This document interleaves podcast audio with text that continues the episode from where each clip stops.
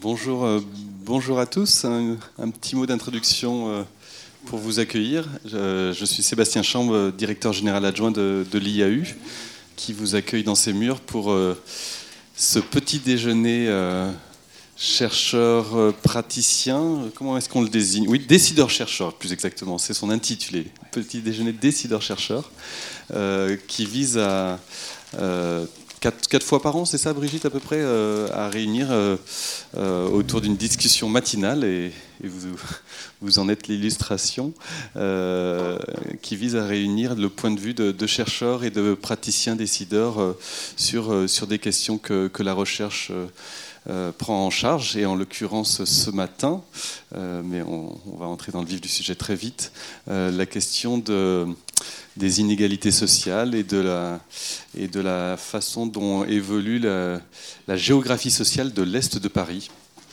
une fois qu'on a dit ça, la question c'est qu'est-ce que l'Est de Paris? Comment est-ce qu'on mesure euh, ces évolutions de, revenus ou de, ou de catégories socio-professionnelles? Il y a différents types d'approches qui vous seront présentées ce matin.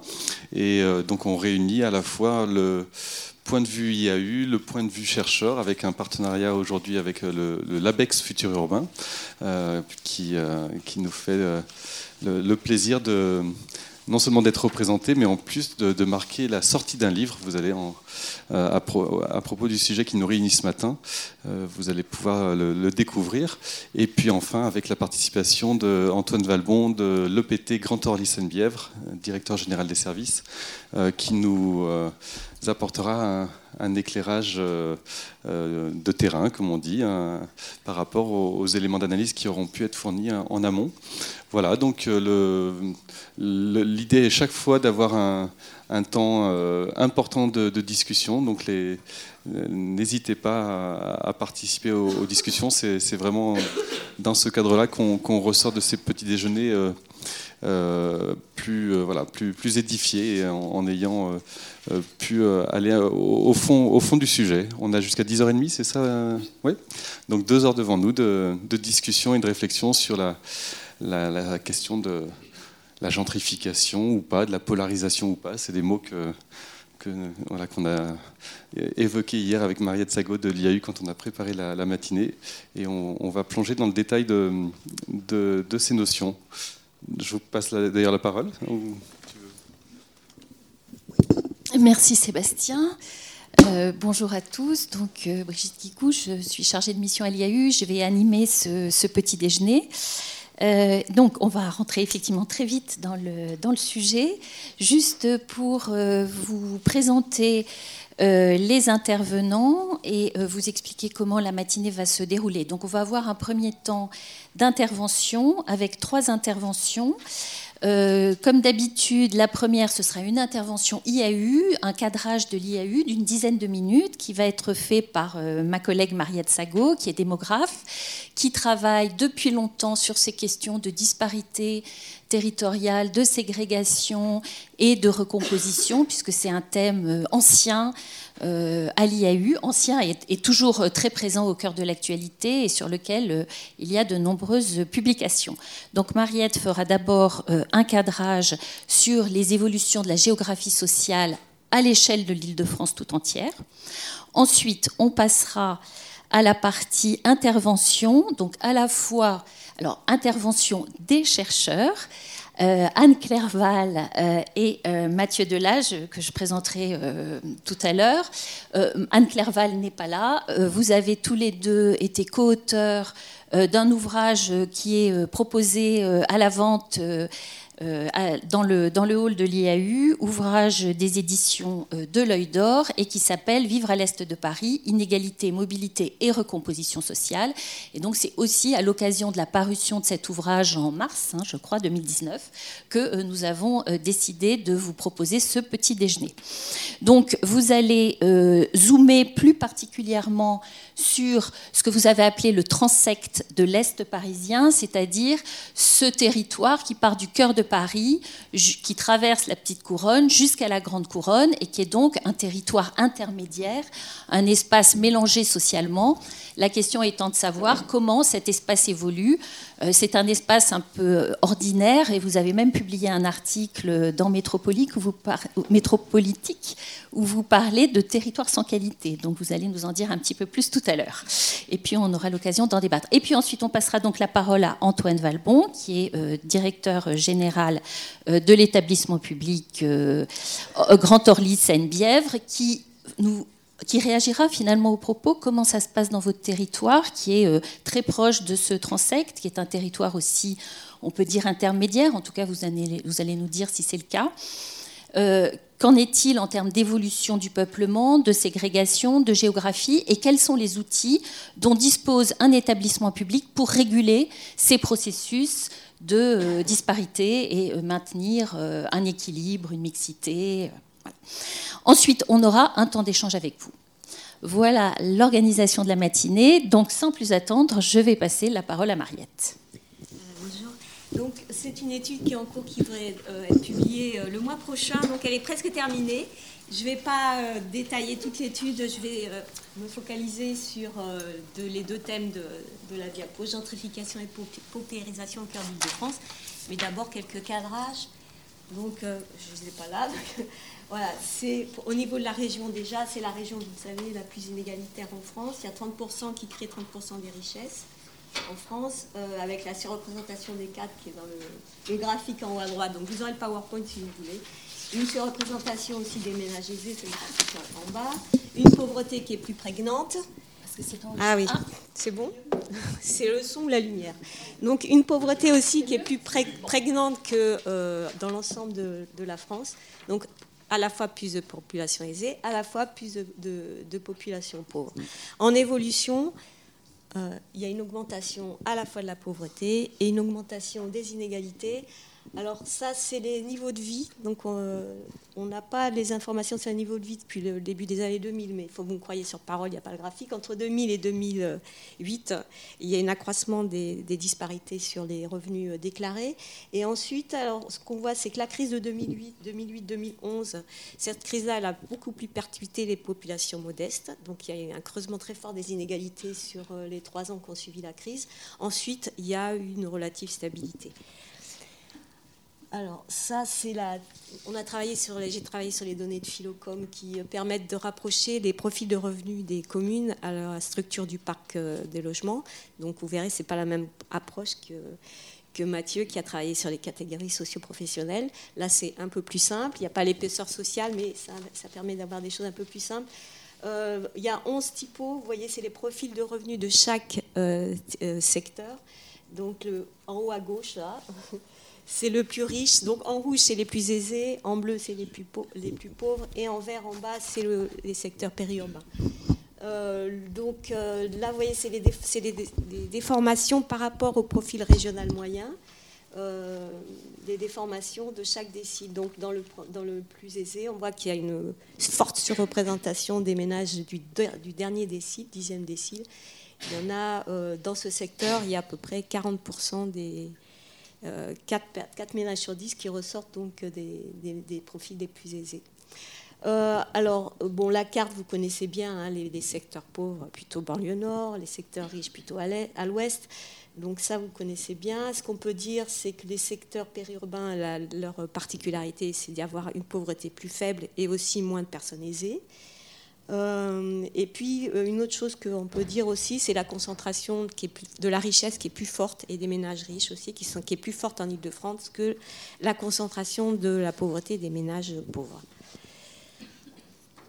Euh, alors ça, c'est... Oui, comme on a travaillé au niveau des communes, je voulais vous montrer, on a travaillé aussi... alors là, ce n'est pas des typologies, mais sur les informations à niveau de l'IRIS pour voir ce qui se passe à l'infracommunal.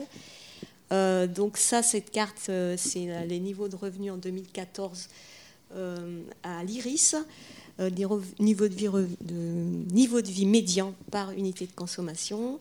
Et à droite, c'est l'implantation du parc HLM. donc en fait, ce qu'on voit, c'est que dans les secteurs riches et les secteurs pauvres, on a une certaine homogénéité des quartiers à l'intérieur des, communes. Qu'en revanche, donc dans les secteurs pauvres, c'est lié, on voit bien que la, pauvreté est diffuse dans tous les types de parcs. les situations, on voit que les situations communales sont très hétérogènes à l'interface des secteurs pauvres et aisés. Donc, je vous ai donné, j'ai mis quelques exemples. On a la couronne HBM autour de Paris. On a Colombes, Agnières, Nanterre, Fontenay-sous-Bois, Roses. Bon, c'est quelques exemples. Euh, et puis, euh, ce qu'on a aussi, donc, c'est lié à la présence du parc social dans certains de ces quartiers, et ce qu'on retrouve aussi dans des communes plus euh, mixtes, plus aisées du centre, comme Clamart, Malakoff, Montrouge, Cachan, Gagny, Noisy-le-Grand. Dans tous ces secteurs, on a un tissu communal qui est très hétérogène. Ensuite, donc maintenant, les évolutions. Donc, euh, quelques constats sur les évolutions. D'abord, la hausse des inégalités entre communes et entre quartiers sur la période donc 2000-2015. Ensuite, euh, une polarisation qui s'est accrue entre toute la zone très, très pauvre et toute la zone très riche euh, au cœur de l'agglomération, avec un renforcement et diffusion de la richesse dans les secteurs très aisés, d'une part, et puis un appauvrissement des secteurs modestes, à la fois en valeur relative, mais on verra que pour la moitié des communes, c'est un appauvrissement en valeur absolue. Donc je vais revenir sur ce point-là. Ensuite, euh, le troisième point, c'est la valorisation du centre avec euh, une arrivée de, cadres plus importante que par, le passé, euh, qui se traduit par à la fois un embourgeoisement des communes arrondissements mixtes du centre qui sont, qui sont proches des secteurs aisés, euh, et là, il y a vraiment une augmentation des, ménages les, plus aisés, donc on verra. Et puis une gentrification aussi dans des quartiers euh, plus populaires, euh, soit dans le quart, à Paris, dans le quart nord, nord, nord-est, ou, ou, alors dans les quelques communes avoisinantes. Donc je reviendrai aussi sur ce, sur ce point-là. donc tout ça se traduit par un recul, un léger recul des classes moyennes dans l'espace, dans la zone centrale. Et puis, euh, alors, ce qu'on peut dire sur le périurbain, c'est que, bon, on sait que c'est marqué par un fort vieillissement actuellement, que les profils se moyennisent, les cadres sont un petit peu moins nombreux à y venir que par le passé. Euh, on, peut dire juste au niveau des départements que la pauvreté a tendance à reculer en Seine-et-Marne et dans les Yvelines, et qu'en revanche, dans le Val d'Oise et dans l'Essonne, c'est la, la, part des ménages les plus aisés qui s'effrite. Euh, et puis enfin, euh, un dernier point qu'on a pu voir aussi, c'est euh, qu'à l'interface de cette zone des, secteurs modestes de la zone centrale et puis du périurbain, hors, le, hors cadran ouest des Yvelines, on a plutôt des évolutions de revenus qui sont plus faibles que dans la moyenne régionale. Donc là, je ne je vais pas commenter ça. Je vais commenter d'abord ce qui se passe dans les secteurs les plus pauvres. Euh, donc là, vous voyez, c'est cette carte à gauche et puis à droite, c'est pas à l'iris, mais c'est la même chose. C'est euh, l'évolution du revenu médian euh, déclaré par unité de consommation entre 2001 et 2015 en euros constants. Donc ça permet de voir que toutes les zones qui sont en bleu, c'est là, vous voyez que ça, ça ce sont les, secteurs les plus modestes de la région. Il y a une baisse du, pouvoir d'achat du, revenu médian des ménages. Donc et ça concerne, en rouge, c'est ça, tout ce qui est euh, crème, c'est que euh, c'est, ça augmente, mais plus faiblement qu'en moyenne dans la région. Donc il y a une, un, disons qu'il y a euh, donc la, situation relative se dégrade, voilà, par rapport à la moyenne régionale, et tout ce qui est rouge ou orangé, ça, ça croît plus vite que dans la région. Euh, donc, ce qu'en fait, au niveau des communes pauvres, on a une baisse de revenus dans 44 communes pauvres qui rassemblent un peu plus d'un près d'un million neuf cent mille personnes franciliens. Ça représente 15% des franciliens. Si on travaille à l'IRIS, au niveau donc à un niveau plus fin, on a à peu près le même, ordre de grandeur. 15% des franciliens qui habitent dans un IRIS où le revenu médian par unité de consommation diminue. Euh, dans 22 communes pauvres, la hausse est inférieure à la moyenne régionale, ça fait à peu près 5% des franciliens. Dans les autres communes, les 26 autres qui relèvent toujours des trois secteurs les plus pauvres, le revenu s'est accru davantage que celui de la région. Euh, ces communes sont pour beaucoup euh, localisées en Grande Couronne. Alors, on a soit. Alors, les exemples les plus emblématiques, c'est Chanteloup-les-Vignes et Saint-Ouen-l'Aumône. En fait, dans ces secteurs, en grande couronne, les, dynamiques derrière, c'est soit qu'il y a un, effort de construction important avec, euh, parce que la Grande Couronne dispose de plus de disponibilité foncière, de plus de foncier. Et il y a aussi dans certains secteurs les effets d'enrue avec la diversification de l'offre de logement. C'est le cas à Meaux, Persan, Mantes-la-Jolie, par exemple. Et alors en, proche couronne, il y a moins de communes pauvres, qui, on l'a bien vu, hein, qui sont dans cette dynamique. Alors les, quatre vraiment communes qui, ressortent, c'est Clichy, Saint-Ouen, Nanterre et euh, Alfortville, qui bénéficient de leur proximité aux espaces aisés. Alfortville étant près de, dans la boucle, près de la boucle de la Marne, euh, vers l'est. Euh, voilà. Alors, ce qu'on peut tirer comme conclusion aussi, c'est que le parc social est garant de l'accueil des ménages modestes dans le centre. Il hein, ne faudrait pas l'oublier. Alors, maintenant, je vais deux autres diapos et pour la valorisation euh, du centre euh, par les cadres et puis sur la gentrification. Donc ça, cette, carte, vous connaissez un petit peu, c'est la part des ménages cadres, anciennement cadres. En 2015, donc on voit bien qu'ils sont situés surtout à l'ouest et au cœur de Paris. On voit aussi qu'il y a des autour de Fontainebleau, un petit peu autour de Marne-la-Vallée. Euh, ça, c'est l'évolution des ménages de cadre dans les arrivées récentes, entre 2010 et 2015, hein, dans les arrivées récentes. Donc on voit que ça, ça reproduit un peu, euh, voilà, c'est un peu normal, hein, ça reproduit les, les, euh, les, secteurs où les cadres sont fortement sous-représentés. Et on voit qu'il y en a un peu moins dans euh, toute la partie est de la région, hein, notamment la Seine-et-Marne, même le sud, toutes les, régions, les, secteurs périphériques. Alors là, j'ai fait des zooms sur la zone centrale. C'est l'évolution des ménages cadres. C'est un zoom de la carte de gauche. Des ménages cadres entre 1999 et 2015. On voit qu'il y a une forte évolution dans un quadrilatère qui va de Sartrouville et jusqu'au boucle, euh, de la Seine, de la Marne euh, à l'est et qui prend en écharpe les communes euh, euh, limitrophes de, la capitale, au nord et puis euh, au sud. Et puis ça, c'est l'évolution de la part des ménages cadres dans les arrivées récentes. Donc on a regardé en 2015 les arrivées, la, répartition des ménages par, par catégorie sociale depuis 5 ans, et on, et on compare ça à ce qui s'est passé en 2008, l'évolution des arrivées récentes en 2008. Alors entre les deux périodes, tout ce qui est en vert, c'est une augmentation de la part des cadres dans les arrivées récentes. Euh, et en beige, euh, c'est à peu près stable. En rouge, ça diminue. Donc on voit que ça a bien augmenté dans le nord de Paris, dans le nord des Hauts-de-Seine, jusqu'à Sartrouville, au-delà des Hauts-de-Seine, euh, vers l'ouest, les communes limitrophes au nord en Seine-Saint-Denis, sauf euh, euh, Aubervilliers, les communes limitrophes au sud, euh, on voit aussi Seine-et-Marne, pardon, Haute-Seine et puis le Val-de-Marne. Voilà. Et puis pour terminer, quelques mots sur la gentrification. Ça, c'est une carte à la commune. C'est alors attendez, c'est une typologie. Ah oui, une typologie d'évolution des revenus médians déclarés entre 2001 et 2014. Donc tout ce qui est en vert, c'est que le revenu médian de ces iris euh, a baissé euh, en vert foncé.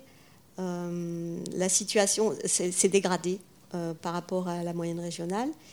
en rouge foncé, la situation s'est améliorée. Elle était au-delà. On était dans, des, secteurs où les revenus étaient plus élevés et les écarts se sont creusés vers le haut. Et en vert foncé, donc les écarts étaient, on était en dessous de la moyenne régionale déjà et les écarts se sont creusés vers le bas. Et puis tous les verts clairs, c'est que ça s'est amélioré. On était en deçà, mais ça s'améliore. Donc c'est ça qui nous intéresse, le vert clair. Et puis euh, le jaune, on ne voit pas très bien. Où ça s'améliore, euh, bon, c'est pas grave. Alors, juste pour dernier quelques, quelques éléments sur d'abord l'enrichissement des territoires mixtes du centre, euh, qui sont plutôt aisés avec l'arrivée de ménages très aisés. Donc là, c'est à Paris, 10e, 11e, 12e arrondissement, et puis ça concerne aussi euh, dans les Hauts-de-Seine, plutôt Bois-Colombes, Agnières-sur-Aisne, et puis Val-de-Marne, Joinville-le-Pont.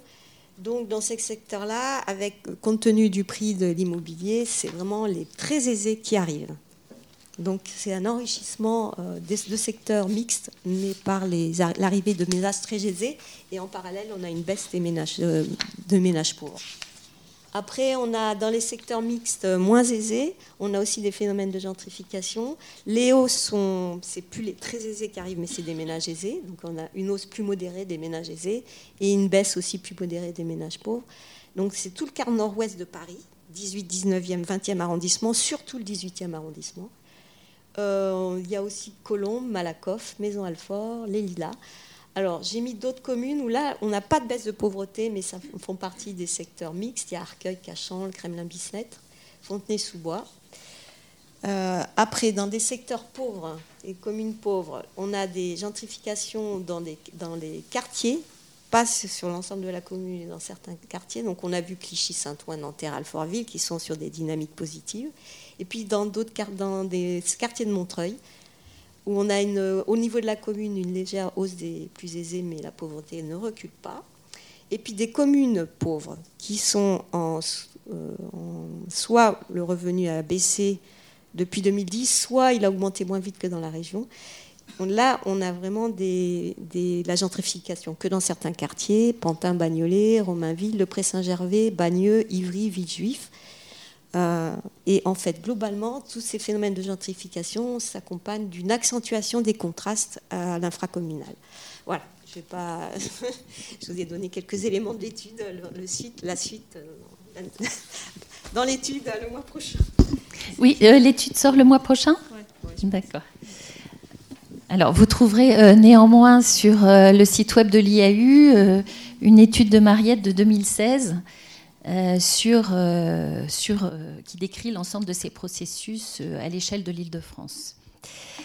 donc voilà, on va revenir, on a bien vu la, la, diversité avec ces cartes patchwork, la diversité des évolutions des territoires aux différentes échelles. Et donc on va zoomer euh, maintenant, avec Mathieu, euh, euh, tu, tu, installes le PowerPoint, Mariette Tu peux installer le PowerPoint de Mathieu. On va zoomer maintenant sur le transect Est. et regarder la façon dont... non, alors ça c'est le PowerPoint d'Antoine Valbon. voilà. On va, on va donc zoomer sur, euh, euh, ce territoire euh, et, et, voir, avec, en s'appuyant sur d'autres sources, des sources quantitatives, vous avez aussi une part d'enquête qualitative dans votre, dans votre ouvrage, la façon dont ces territoires évoluent au cours du temps et en zoomant aussi sur quelques communes particulières. Mathieu. Exactement. Merci. Euh, donc ce matin, je vais vous présenter quelques résultats issus d'un ouvrage en fait qui vient de sortir, qui s'appelle Vivre à l'est de Paris, inégalité, mobilité et recomposition socio-spatiale, euh, qui prend appui sur un travail qui associe des géographes et des historiens des universités de Marne-la-Vallée et de, Créteil. Donc notre intérêt nous s'est porté sur l'est parisien. Euh, voilà, sur l'Est parisien, c'est-à-dire l'Est de la métropole parisienne. Hein. Euh, on est plutôt parti euh, avec l'idée qu'on ne souhaitait pas figer cet espace qui en fait n'a pas d'existence administrative, qui n'a pas d'existence politique propre, et ni une identité historique forte. Vous parliez d'un espace sans qualité qui était l'objet d'un article qu'on avait écrit dans Métropolitique. Ça venait de ce constat euh, largement.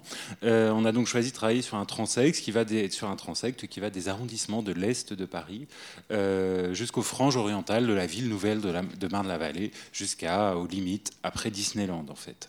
ce transect traverse donc la, la, ville dense. On le voit bien sur, sur cette carte. Il traverse la ville dense.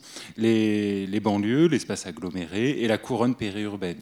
En fait, si on compare cette carte avec celle des années 50, euh, voilà, euh, on saisit bien le poids de la ville nouvelle de Marne-la-Vallée pour orienter l'urbanisation dense. C'était là l'un des objectifs de, cette ville. La question que, je vais aborder assez rapidement ce matin, c'est celle des disparités socio-spatiales, des discontinuités et des continuités sociales dans cet Est parisien. Est-ce que c'est un espace en voie d'homogénéisation ou de plus en plus hétérogène sur le plan social? Quelles sont les dynamiques de ségrégation à tous les niveaux de l'espace social et les dynamiques de gentrification, paupérisation? Il y a un vrai enjeu de vulnérabilité sociale et urbaine pour les personnes habitant ces territoires se paupérisant. Donc deux temps essentiellement qui vont euh, être complémentaires avec la présentation précédente, puisque notre approche prend appui quant à elle euh, largement sur les catégories socioprofessionnelles et les mobilités résidentielles. Donc deux thématiques qui sont complémentaires avec l'approche des revenus qu'on a eu précédemment. Euh, quelques rappels pour bien suivre, pour commencer sur l'évolution du profil moyen de l'Île-de-France. C'est bien de l'avoir en, tête. Hein. donc ici, c'est en 1990. En 1990, en fait, les catégories sociales dominantes, c'était les cadres du privé, les ingénieurs. Ces professions, elles n'ont cessé de se développer depuis les années 80. Et les ouvriers qualifiés, c'est héritier d'une tradition parisienne ancienne. C'est l'occasion de rappeler que Paris a longtemps été le premier pôle industriel de France. Et l'Île-de-France, c'est aujourd'hui la région la moins ouvrière de, de, France. Et on retrouve ensuite les professions intermédiaires que vous voyez ici au centre du graphique. En 1999, ce relatif équilibre euh, tend à disparaître puisqu'on a, une prédominance de plus en plus forte des cadres du privé et des ingénieurs, ce qui se confirme si on regarde euh, la situation en 2008, où là, on a vraiment les cadres du privé, les ingénieurs et les professions intermédiaires du privé qui sont très majoritaires. Et il y a un fort déclin relatif des ouvriers. Et on observe aussi une montée des retraités. En fait, les classes populaires, ouvriers et employés, n'ont pas disparu de Paris.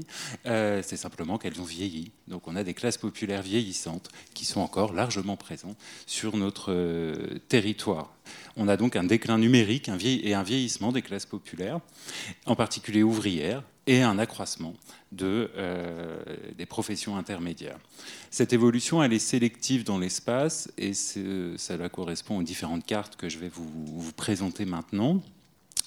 Euh, en gardant bien en tête que l'Île-de-France et plus particulièrement Paris a donc un profil social très atypique par rapport à la moyenne française. Hein. Euh, on a des constantes déjà présentées par Mariette hein, précédemment, avec une opposition classique Est-Ouest qui se prolonge très loin en périphérie. Mais la première carte, qui est présentée ici sur ma droite, euh, montre qu'on euh, a déjà une certaine hétérogénéité dans l'Est parisien. Donc dès 1990, dans l'Est parisien, on a une certaine hétérogénéité. Dans notre secteur d'études, on a quoi? On a deux pôles populaires la Seine-Saint-Denis et la Seine-Amont. Et on a euh, des espaces entre les deux, plutôt de moyens mélangés. C'est d'ailleurs la modalité principale en Ile-de-France, hein, ce profil moyen mélangé. Et on a quand même des espaces plus populaires dans le sud de la Seine-Saint-Denis, mais aussi des espaces aisés. Des espaces aisés dans les boucles de la Marne ou encore déjà dans la ville nouvelle de, de Marne-la-Vallée. En 1999, on voit une extension considérable des communes au profil supérieur et une réduction spatiale des pôles populaires. Et on a l'apparition d'un pôle aisé autour de Bussy-Saint-Georges notamment, dans, ce qui était anciennement le secteur 3 de la ville nouvelle de Marne-la-Vallée, euh, avec Bussy-Saint-Georges comme emblème, qui sont les plus éloignés du centre de la métropole en 2008, qui sont les dernières données euh, dont nous disposons et sur lesquelles nous avons publié. Le temps statistique est rarement le temps médiatique hein, avec ces données. Euh, on peut voir qu'il y a une poursuite de l'extension euh, des communes de profil supérieur et un renforcement de la concentration des cadres des professions intellectuelles supérieures, au-delà de Paris vers l'ouest, euh, jusqu'aux limites de la région, en fait. Hein, c'est ce que vous voyez dans ces tons bleutés. Et on a une poursuite de la réduction spatiale des pôles populaires. Le, nouveau pôle aisé de Marne-la-Vallée continue à se développer, et vous pouvez voir qu'un pôle aisé continue de se développer euh, au sud du Val-de-Marne et à cheval sur la Seine-et-Marne, autour de communes comme Santony, Ferro-Latilly ou encore Marolles-en-Brie. Euh, dans les boucles de la Marne, euh, l'embourgeoisement se poursuit euh, largement. Cette évolution sociale générale de la population francilienne s'accompagne d'un fort embourgeoisement dans les beaux quartiers, bon, eux, ils étaient déjà bourgeois, hein, et d'une gentrification des quartiers populaires centraux, Paris ou certaines communes limitrophes. On a donc une, et une réduction des espaces populaires. Cela confirme une hausse générale de la ségrégation. La ségrégation est quand même toujours aujourd'hui en Ile-de-France, on en parlait tout à l'heure, plus forte parmi les classes supérieures que parmi les classes populaires. En effet, ces cartes, elles ont un défaut, c'est qu'elles masquent une hétérogénéité interne des communes. La ségrégation, euh, on a l'impression que sur ces cartes, quand on a l'échelle des communes, on ne la voit pas euh, toujours directement. En fait, c'est qu'il faut changer d'échelle puisque la ségrégation est beaucoup plus marquée à l'échelle des quartiers, ce que vous montre euh, la carte suivante, qui est une typologie des iris hum, selon le profil social de la population. Cette typologie, elle fait premièrement bien ressortir la spécificité de Paris et de l'Est parisien, euh, qui est partagé entre deux types. Vous avez l'Ouest bourgeois, dans les beaux quartiers traditionnels, qui s'étend et qui qui, est marqué par une conquête hein, de l'Ouest.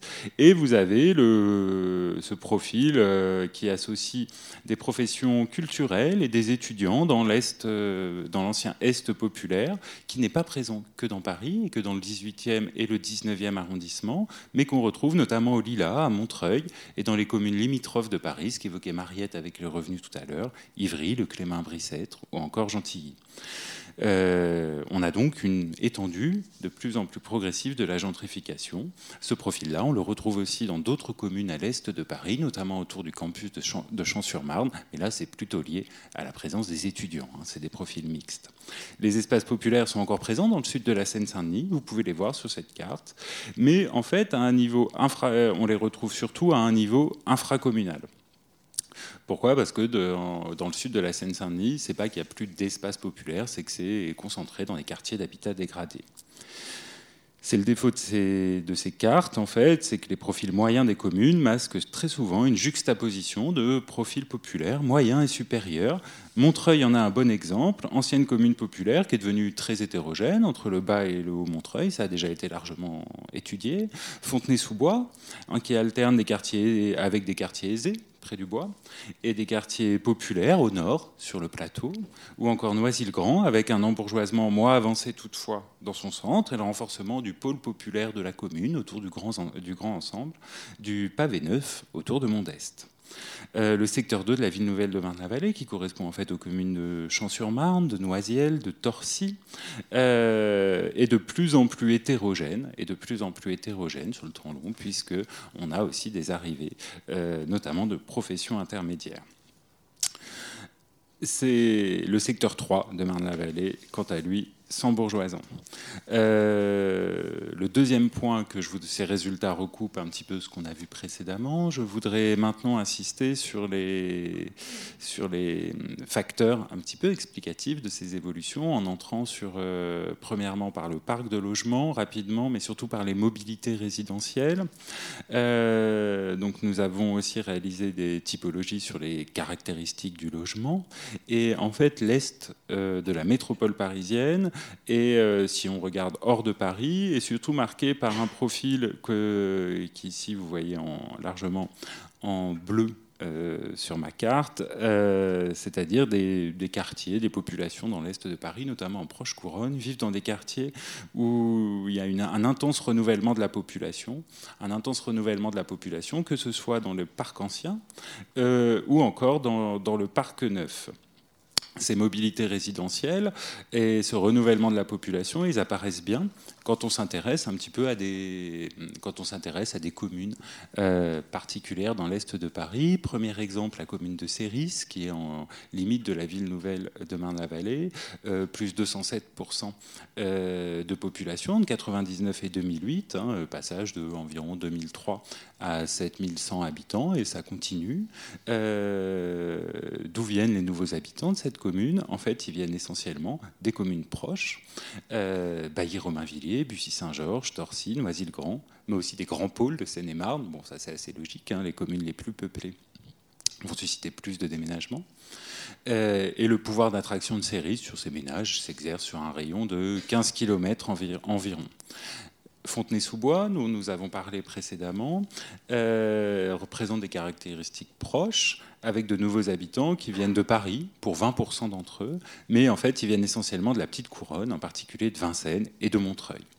L'espace est plus resserré euh, autour du centre de la métropole parisienne pour les nouveaux habitants de Fontenay-sous-Bois. Qu'est-ce qui les caractérise et comment peut-on les positionner socialement, ces nouveaux habitants? Euh, En fait, ils diffèrent largement euh, des habitants présents et parfois de manière un peu contre-intuitive. Ainsi, les nouveaux arrivants de la commune de Céris, c'est plutôt des employés euh, qu'on peut voir apparaître, c'est plutôt des employés. Il y en a 32% d'employés qui arrivent, il y en a 18% dans la commune. C'est lié à la présence du pôle d'emploi de Disney et au développement des logements à Val d'Europe. Alors qu'à Fontenay-sous-Bois, c'est plus des ménages cadres, qui, il y a environ 15% de cadres dans la commune. Il y a 30% parmi les arrivants, c'est-à-dire les cadres représentent 30%, et des professions intermédiaires. Donc là, ils participent, les nouveaux arrivants participent à une hausse euh, du profil moyen de la commune. Euh, dernier point, que viennent-ils euh, Quel type de logement choisissent-ils ces nouveaux arrivants Parce que ça varie selon les communes. À Fontenay-sous-Bois, c'est essentiellement des mobilités résidentielles à destination du parc locatif privé et euh, puis des mobilités d'accession à la propriété. À Céris, c'est une écrasante majorité euh, d'actifs qui arrivent et qui vont là aussi à destination du parc locatif et de meublé. J'insiste sur la particularité de cette commune avec euh, le pôle d'emploi de Disney. Donc dans ce périurbain lointain, les mobilités résidentielles renvoient à des logiques liées à l'emploi et ou à des logiques liées à l'accession à la propriété. L'accession à la propriété, et je vais terminer sur ce point, euh, c'est le principal mouvement résidentiel en Ile-de-France, hein, euh, puisque 44% de l'ensemble des mobilités résidentielles renvoient à cette accession à la propriété, avec 11% des franciliens qui se sont engagés dans un parcours d'accession à la propriété, euh, là sur la période que j'ai étudiée, qui était 2002-2008. Euh, Ces mobilités d'accession, elles se font fortement vers des territoires où la construction neuve est importante et où le parc de logements en propriété occupante est important, notamment à l'est de la métropole parisienne. C'est pour ça qu'on l'avait mobilisé ici. Alors ce constat tient à une inégale répartition des parcs de résidence principales en propriété occupante, et plus particulièrement des espaces où se développe actuellement la construction neuve en accession à la propriété. Dans les profils, euh, dans les communes de l'Est parisien les plus éloignées, on retrouve en effet euh, plus de programmes neufs, donc la part de la propriété occupante et moins de part de logements euh, sociaux, donc la part de la propriété occupante va être supérieure. Ces mobilités résidentielles d'accession, quand on les regarde d'un point de vue global, elles suivent avant tout une logique de proximité, comme ce que je vous ai montré dans le cas de Céris et de Fontenay-sous-Bois. En effet, elles s'effectuent principalement à l'intérieur de la région euh, et elles présentent un caractère centrifuge du centre vers les périphéries. Du point de vue démographique, ces mobilités résidentielles d'accession, elles sont effectuées avant tout par des jeunes ménages, des jeunes ménages familiaux euh, qui sont en activité. Et du point de vue de la structure familiale, les familles en activité constituent les trois quarts des mobilités d'accession à la propriété. Enfin, d'un point de vue social, euh, les mobilités résidentielles engagent principalement des ménages, cadres et professions intellectuelles supérieures et professions intermédiaires, alors que les classes populaires apparaissent en retrait de ce processus. C'est classique, cette, euh, cette, évolution. Mais il faut souligner que des années 60 aux années 90, les catégories populaires, elles étaient nombreuses à s'engager dans de l'accession à la propriété. Et d'autre part, avec la crise récente, depuis le début des années 2000, et ça s'est renforcé en 2008, il y a eu un vrai blocage socialement sélectif des mobilités résidentielles qui va toucher plus fortement l'accession populaire à la propriété. Et les, classes, populaires en sont largement exclues, ce qui me permet de terminer en disant que la position sociale, elle active donc un processus de filtrage qui limite, qui limite fortement et contraint les choix résidentiels des classes populaires. Merci, euh, merci Mathieu pour euh, euh, cet exposé précis et, détaillé. Je pense que vous avez pas mal de, questions, mais je vous propose qu'on poursuive. J'ai juste, je, rajoute juste que Mathieu comme Anne sont tous deux maîtres, et maîtresses de conférences en géographie à l'université Paris-Est Marne-la-Vallée, qui est donc inclus dans le transect.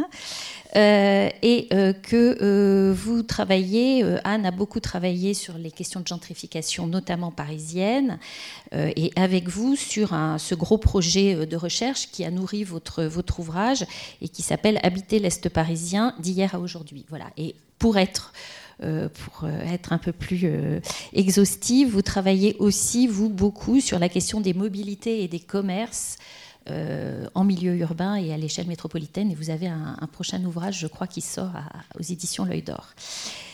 Euh, voilà. Alors on, va, on reviendra en lien avec l'intervention de, Mariette dans les débats euh, sur ces éléments diagnostiques qui font bien apparaître l'importance fondamentale de l'offre de logement, des politiques du logement et euh, ces mouvements un peu continus et de fond de réduction des espaces populaires. Euh, avec des effets différentiels selon qu'on est plutôt dans la zone dense ou plutôt euh, en grande couronne ou, dans le périurbain, d'où euh, la complexité de cette géographie sociale.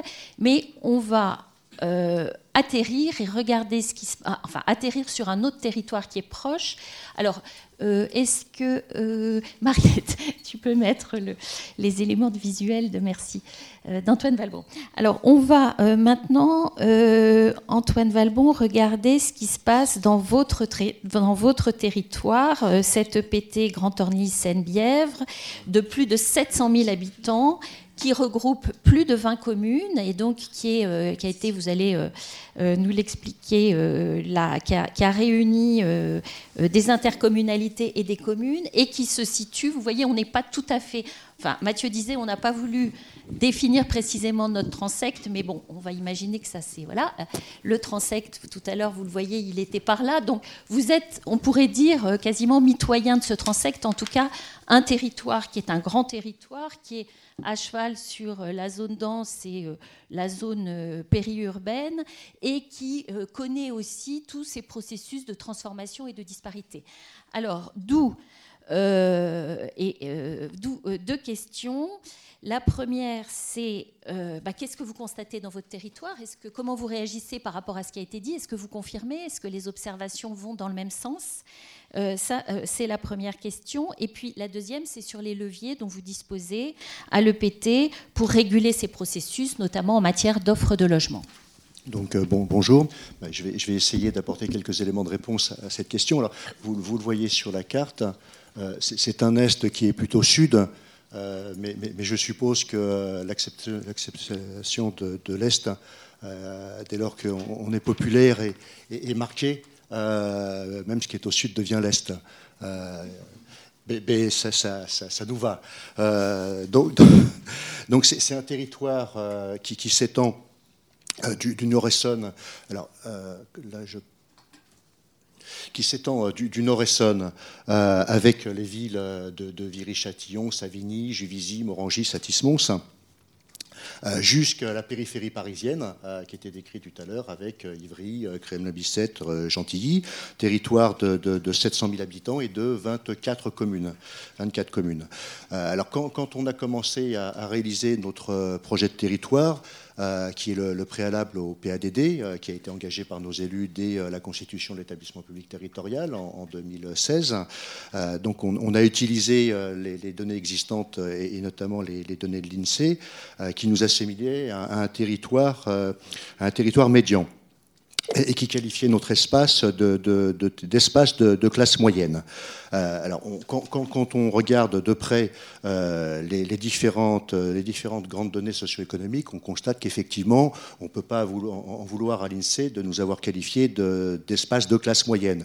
Le revenu médian sur, euh, notre territoire, c'est 19 800 euros. ce qui est loin évidemment des, 30 000 euros de, de Paris-Ouest La Défense, euh, mais ce qui est euh, beaucoup plus euh, que les 12 000, euros de, de pleine co.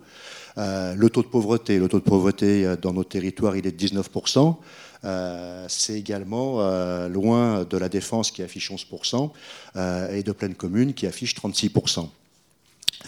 Notre niveau d'inégalité entre les plus aisés et les plus modestes, qui était qui a été traité dans, les, présentations précédentes, bien plus bas que celui qui est constaté à l'échelle de la métropole. le rapport entre le premier décile et le neuvième décile, c'est 6,8 pour nous, quand il est de 9,3 pour la métropole du Grand Paris. Et cela fonctionne, euh, je ne vais pas prendre tous les indicateurs, mais, on voit que cela fonctionne avec un, nombre très important d'indicateurs. Euh, la population immigrée, qui est euh, de 24% pour l'EPT, pour le nôtre. sur Grand Paris Seine-Ouest, il est de 15% sur Paris-Ouest la Défense de 17%, mais on est loin aussi de Pleine Commune qui est à 37,5% ou de Est Ensemble qui est à 28,7%. Euh, le taux de chômage, le taux de chômage, il est à 14,5 euh, sur notre territoire. Euh, il est également loin de Grand Paris Seine-Ouest qui est à 9,4. mais il est également loin de Planeco qui est à 22, Ouest Ensemble qui est à, plus de 19. Donc on, verra que si on prend tous les indicateurs à l'échelle de notre territoire, on se trouve de façon assez systématique dans cette position intermédiaire. Dès lors, on, se pose la question, est-ce que notre territoire est, donc un territoire médian tel que l'a défini l'INSEE? On, a considéré dans l'élaboration du, projet de territoire que cette approche était restrictive et, les démonstrations qui ont été faites avant euh, nous y aident euh, et contribuent à, affirmer notre propos parce qu'il permet pas d'ancrer, euh, il est restrictif et en même temps il ne permet pas d'ancrer les, politiques publiques volontaristes hein, qui sont à l'œuvre euh, sur un territoire comme le nôtre. Euh, c'est assez flou comme, définition. on, va constater que ça ne met pas en avant l'hétérogénéité de, nos villes, des, 24 communes qui, constituent le territoire, et ça ne met pas en avant la, très, forte, hétérogénéité des quartiers qui sont à l'œuvre dans, notre territoire et les dynamiques qui nous animent. Euh, un exemple, je, vais prendre deux exemples. Euh, la part du logement social. Euh, la part du logement social, on, voit que la, commune qui a le plus de logements sociaux, Valenton, avec plus de, 60% de logements sociaux, quand, les communes de Morangis ou d'Ablon en ont moins de... Morangis, c'est ça, en ont moins de 15, 14 et 13%. Euh, un autre exemple de, l'hétérogénéité de notre territoire, euh, le, taux de pauvreté. Euh, on, est avec, je le disais tout à l'heure, dans, le ventre mou de la métropole avec 19%, mais dans le même temps sur le territoire, on, voit qu'on va de, de 5% à Rungis, qui est un, taux extrêmement faible, y compris euh, en comparaison des, villes de l'ouest parisien, euh, à 33%, qui est un taux extrêmement fort, à Villeneuve-Saint-Georges, y compris quand on le compare aux villes les plus populaires de, l'est parisien cette diversité, elle, est encore plus marquée quand, on regarde à l'échelle des quartiers. alors, je n'ai pas, pas de, graphique précis à, vous montrer, je n'ai pas eu le temps de, de réaliser. quelques indications à l'échelle des quartiers, on a un taux de pauvreté de 47% sur, euh, sur Ivry-Port, euh, qui est pourtant une des villes dont on disait précédemment euh, qu'elle avait un certain dynamisme et, des phénomènes de gentrification. 46% pour le centre-ville de Villeneuve-Saint-Georges. donc des, quartiers qui sont fortement marqués par du parc privé dégradé. à Savigny, à Savigny qui est le Nord-Essonne, donc on pourrait penser plus, plus, plus rural, euh, on a 37% de taux de pauvreté dans le quartier euh, Grand Vaux, alors que la ville elle-même est à moins de, 15%. Donc dans le même temps, d'autres quartiers hors politique de la ville affichent des taux de pauvreté en dessous de 10%, comme par exemple euh, le centre-ville de Cachan qu'on évoquait tout à l'heure. Donc le fait de s'intéresser au quartier politique de la ville donne l'occasion de souligner le niveau de concentration des fragilités euh, dans ces quartiers. Même dans les villes fragiles, ces quartiers affichent des indicateurs encore plus bas. Donc, dans un contexte métropolitain de spécialisation des territoires intercommunaux, aux extrêmes, on a des extrêmes très pauvres, très riches, euh, un caractère hétérogène et diversifié du territoire qui euh, rend ce, grand Orly-Seine-Bièvre assez particulier. Et, on comprend dès lors pourquoi, dans notre, approche, plutôt que de territoires médians ou moyens, euh, on préfère parler de, notion d'intermédiaire, euh, qui a été une notion euh, que l'IAU a, a proposé et intégrée. Avec de forts contrastes donc aux échelles communales, mais également de forts contrastes aux échelles de quartier, avec des espaces résidentiels, avec des poches de, pauvreté On a, dans, les évolutions que nous constatons dans, cette période, on a identifié deux, tendances. Je, simplifie. une mise sous tension du parc privé et une mise sous tension du, parc social. Et nous allons voir que ces deux tendances produisent euh, trois conséquences pour, euh, pour notre territoire. Euh, d'une part, une gentrification progressive, qui a été également évoquée précédemment, une rupture des parcours résidentiels pour les habitants du territoire, et, enfin un renforcement des secteurs de concentration de la pauvreté. Donc la, gentrification, euh, on le voit, euh, n'est pas contradictoire avec euh, des renforcements de poches de pauvreté. Alors, tout d'abord, une, gentrification progressive du territoire. On a un parc privé qui est inaccessible à une grande partie des ménages de l'EPT, à l'exception du, du, parc ancien dégradé. on a plus 37% d'augmentation des loyers entre 2000 et 2017 qui sont des loyers qui sont situés euh, globalement entre 14 et 17 euros le mètre carré. On a plus 144% sur la même période pour les ventes d'appartements, sur les prix euh, au mètre carré, plus 144%. Sur les maisons, c'est plus 138%. Et sur les terrains à bâtir, c'est plus 232% sur euh, cette même période. C'est la plus forte hausse sur l'espace métropolitain. Donc on voit bien euh, avec euh, ces quelques chiffres comment, euh, le marché pèse sur, sur la configuration et sur les évolutions de, notre territoire. Bien évidemment, le niveau de revenu des ménages sur le territoire n'a pas augmenté autant que ses valeurs, et donc on, imagine bien les, difficultés pour les habitants du territoire à, continuer à se loger un couple d'employés avec deux enfants qui gagnent 3200 euros par mois ne peut pas accéder à un logement avec deux chambres dans le locatif libre qui est à 940 euros par mois. Et il ne peut pas évidemment accéder à, la propriété. Un jeune des cohabitants euh, qui gagne 1500 euros, c'est pareil, il ne peut pas y accéder. Et euh, je ne parle pas des situations de, de, monoparentalité avec des revenus mensuels de 1800 euros, c'est évidemment encore pire pour accéder à ce type de logement. Aujourd'hui, notre territoire, c'est 51% euh, d'employés et d'ouvriers. On en a 32, 39% à l'échelle de, la MGP. Donc on voit qu'entre 2007 et 2012, euh, la part des cadres a progressé de 1,4 points, quand celle des ouvriers a, a enregistré une baisse de 1,7 points. Mais on voit que ce n'est pas des tendances extrêmement lourde. Ça reste, euh, ça reste assez équilibré. Et, on le voyait d'ailleurs dans, dans, une des figures, je ne sais plus, c'était dans la première présentation, euh, que, ce territoire est un, territoire assez, assez, assez, neutre sur les évolutions euh, en, termes de revenus. on voyait qu'il y avait des, des, pastilles plus blanches qui étaient ni totalement bleues ni totalement rouges euh, sur, euh, à l'échelle communale. Euh, donc on, a une évolution sociodémographique qui, est assez stable sur, sur Gantorlis-Sainte-Bièvre. On, a plusieurs phénomènes. Une combinaison de prix de marché encore inférieure à la moyenne, à la moyenne métropolitaine, d'une part, et d'autre part, une desserte en transport en commun assez particulière et assez exceptionnelle. On, le voit sur cette carte, je, le reprendrai ultérieurement.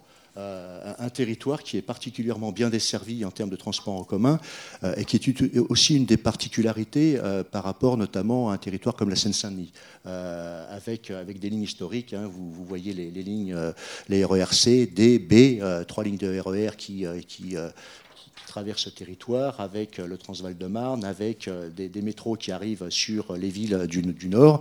Donc un, territoire globalement bien desservi on, a également euh,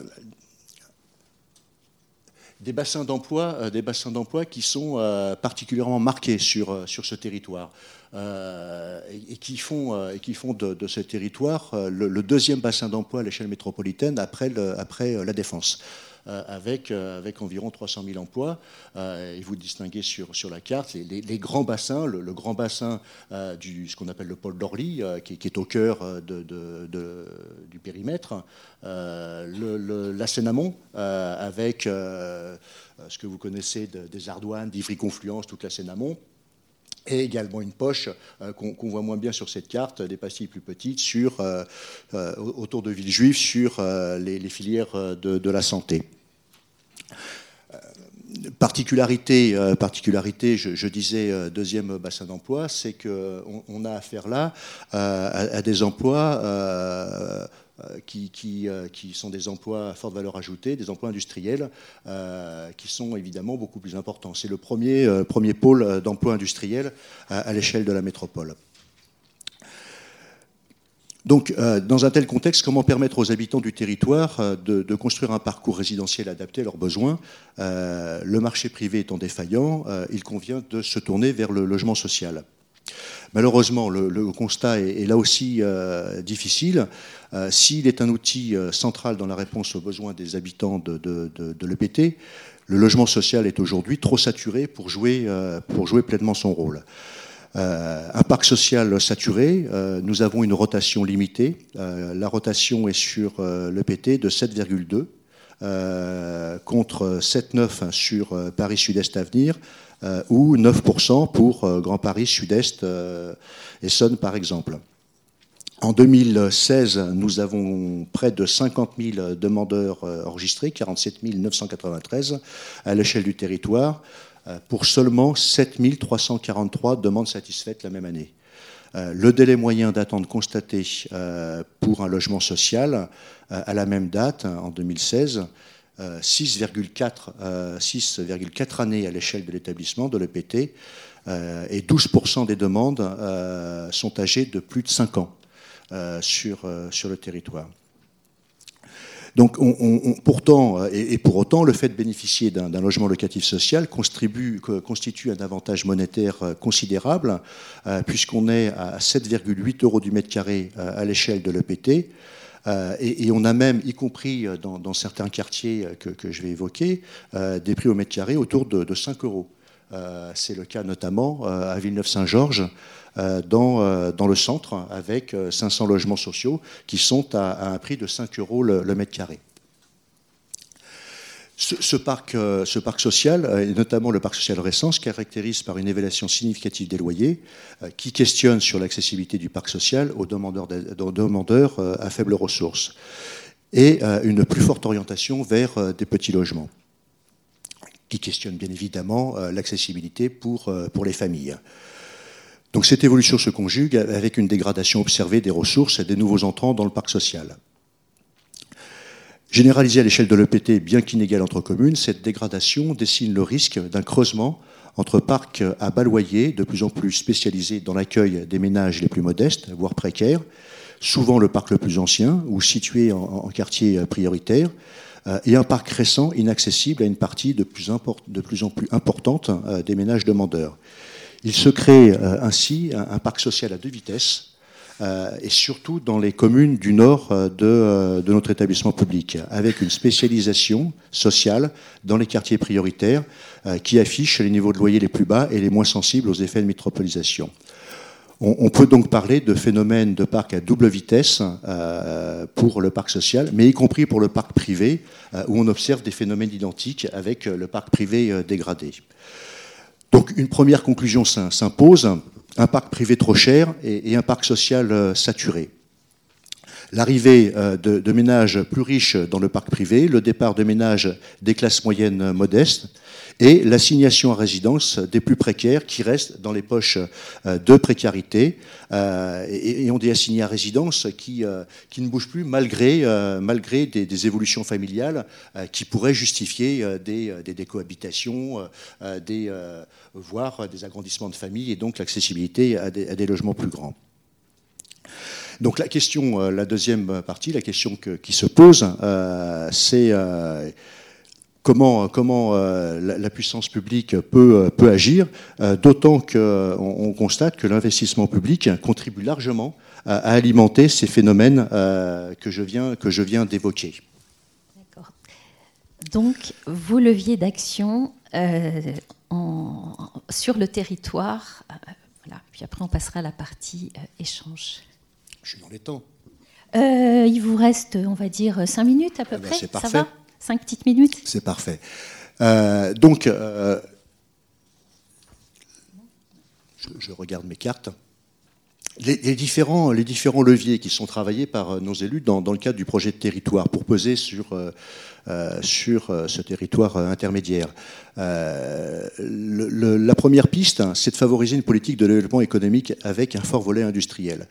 Euh, alors je, commence volontairement par cette piste-là, euh, qui n'est pas la piste demandée, euh, puisque, mais je vais traiter l'habitat, parce que, parce que nos, élus ont la conviction euh, euh, qu'un des leviers essentiels euh, pour permettre aux, couches populaires de, rester sur, sur ce territoire, c'est de travailler la question du, développement économique et du développement économique industriel, avec un développement fort des activités productives permettant aux habitants de ce territoire de continuer à accéder à l'emploi et à un emploi proche euh, proche de leur lieu d'habitation.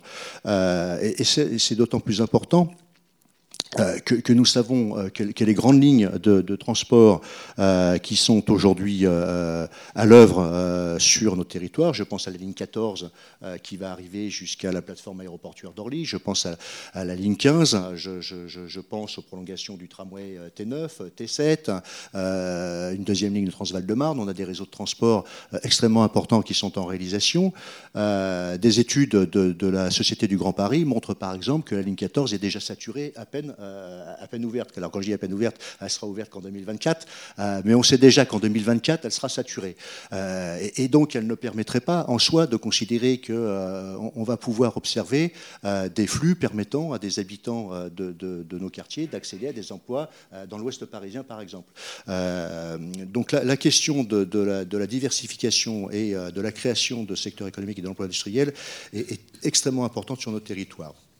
Et on pourra faire éventuellement un, zoom dans, les échanges sur, territoire d'industrie, euh, puisque pour, ceux qui sont euh, intéressés à ce sujet, notre, territoire vient d'être labellisé territoire d'industrie euh, en France. C'est un des 124 territoires labellisés territoire d'industrie.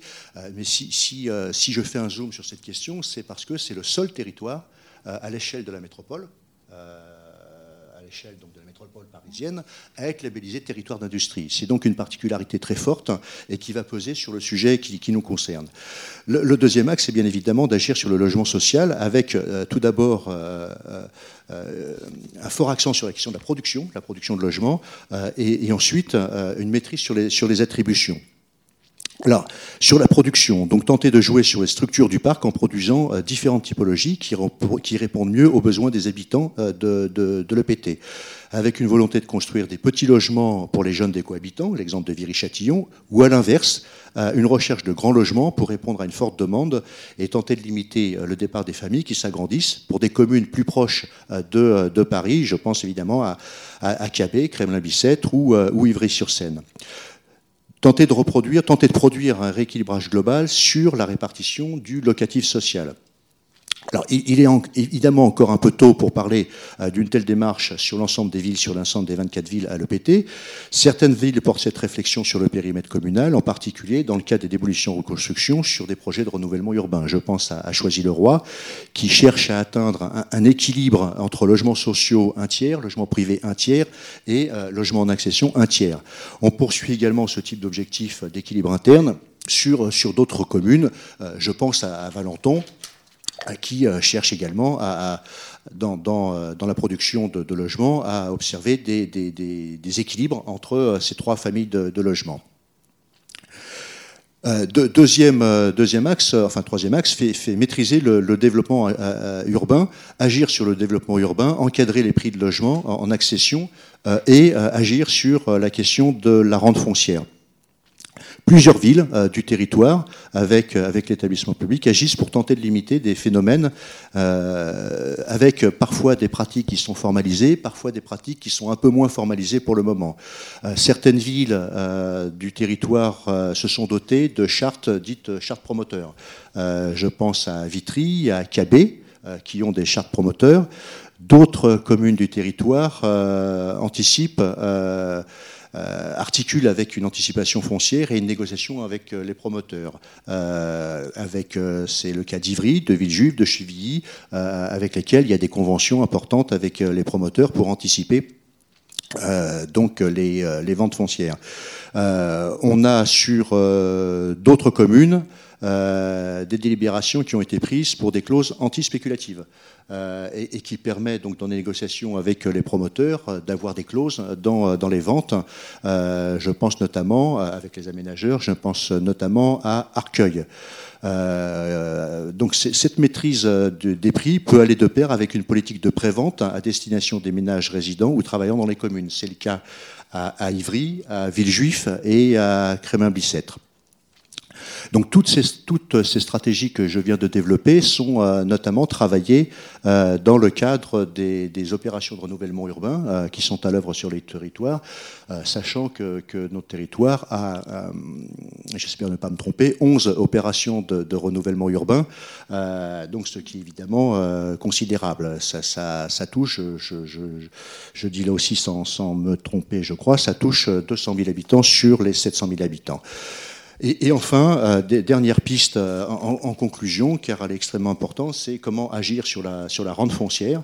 Euh, et donc là, c'est une piste qu'on met sur la table, euh, qui évidemment pas, pas, pas, pas encore à l'œuvre, puisqu'on n'en a pas totalement les leviers, mais euh, qu'on met sur la table notamment dans les discussions avec, avec le législateur, où on voit que, que la DMTO doit, doit être repensée, retravaillée, de façon à ce que, notamment sur les pôles de gare, il y a 10 pôles de gare sur notre territoire, 10 gares en construction, la DMTO puisse être un levier empêchant la spéculation foncière dès lors qu'il s'agit de de logement euh, à, haut standing. Euh, et, euh, DMTO, peut-être que tout le monde. C'est la, la, DMTO, c'est bon, la, la, taxe sur les ventes foncières. le, le D, c'est le droit de mutation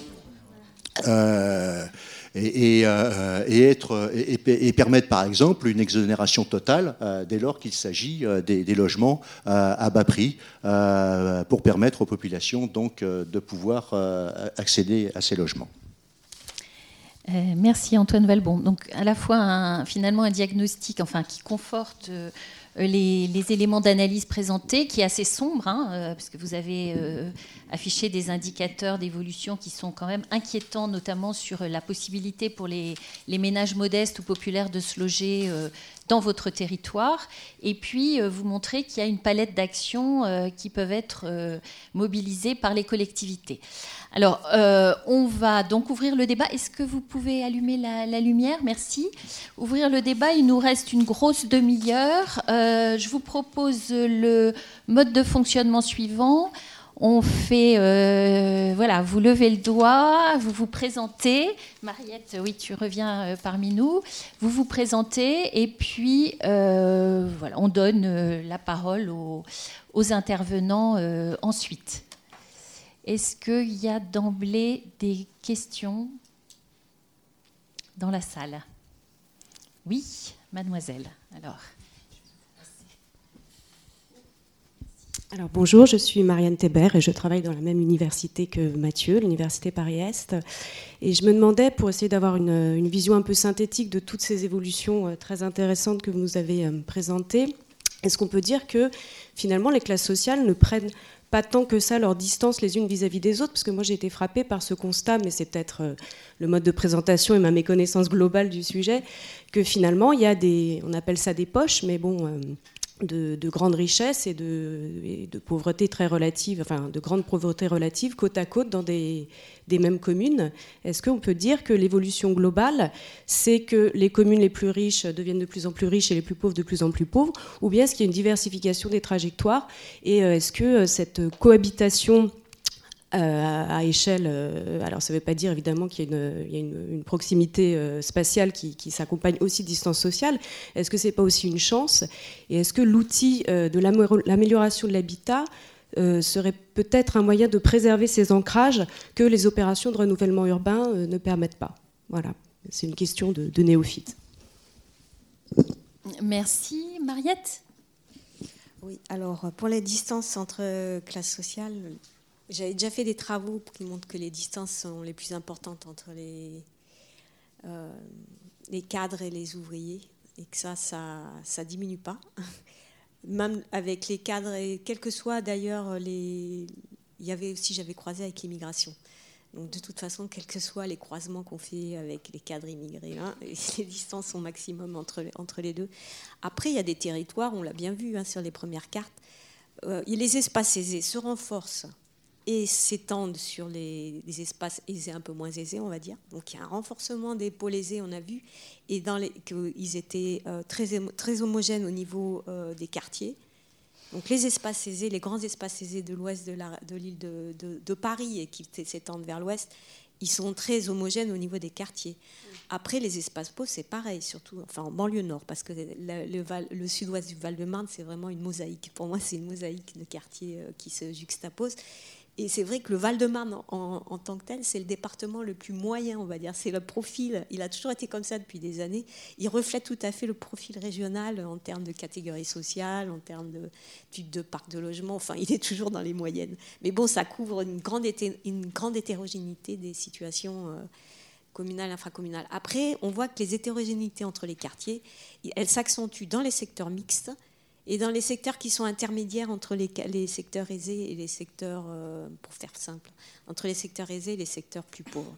Là, il y a l'hétérogénéité, ça s'accentue. Dans tous, les secteurs qui gentrifient, le quart nord, nord, euh, de Paris aussi, là, il y a une accentuation d'hétérogénéité parce qu'il y a la couronne des HBM qui est toujours, euh, qui se renforce dans la pauvreté.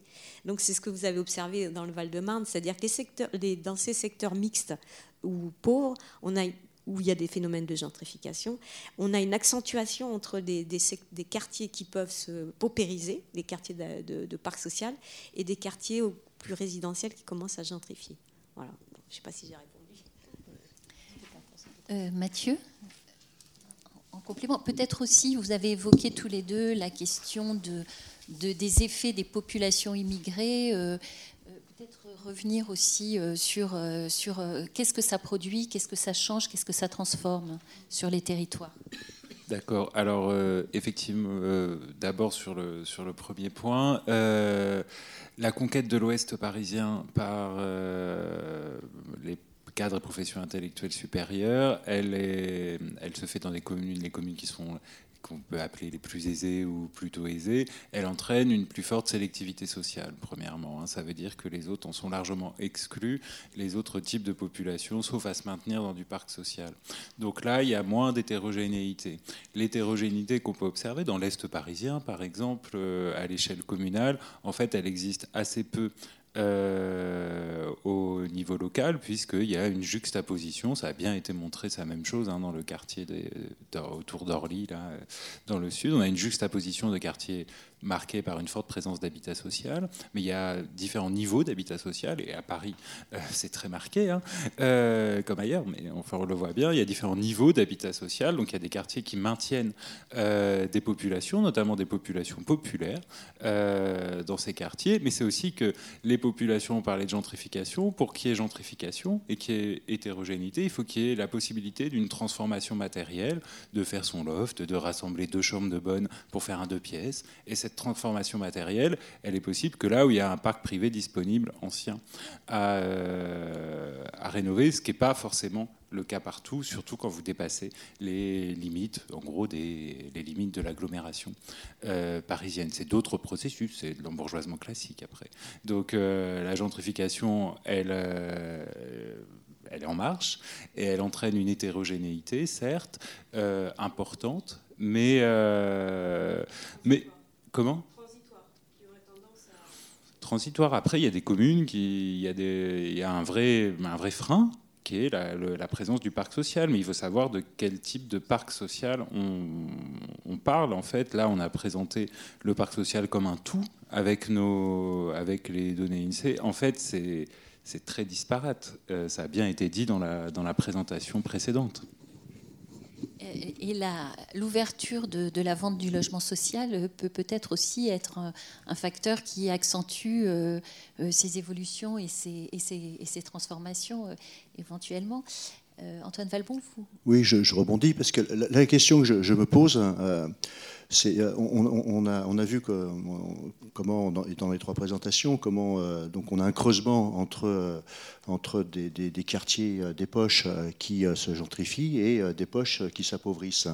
et, ça, me fait penser au phénomène qu'on a connu à New York 20 ans avant, où, on a cet écart qui, ne cesse de grandir, et on le voit bien dans un territoire comme le nôtre.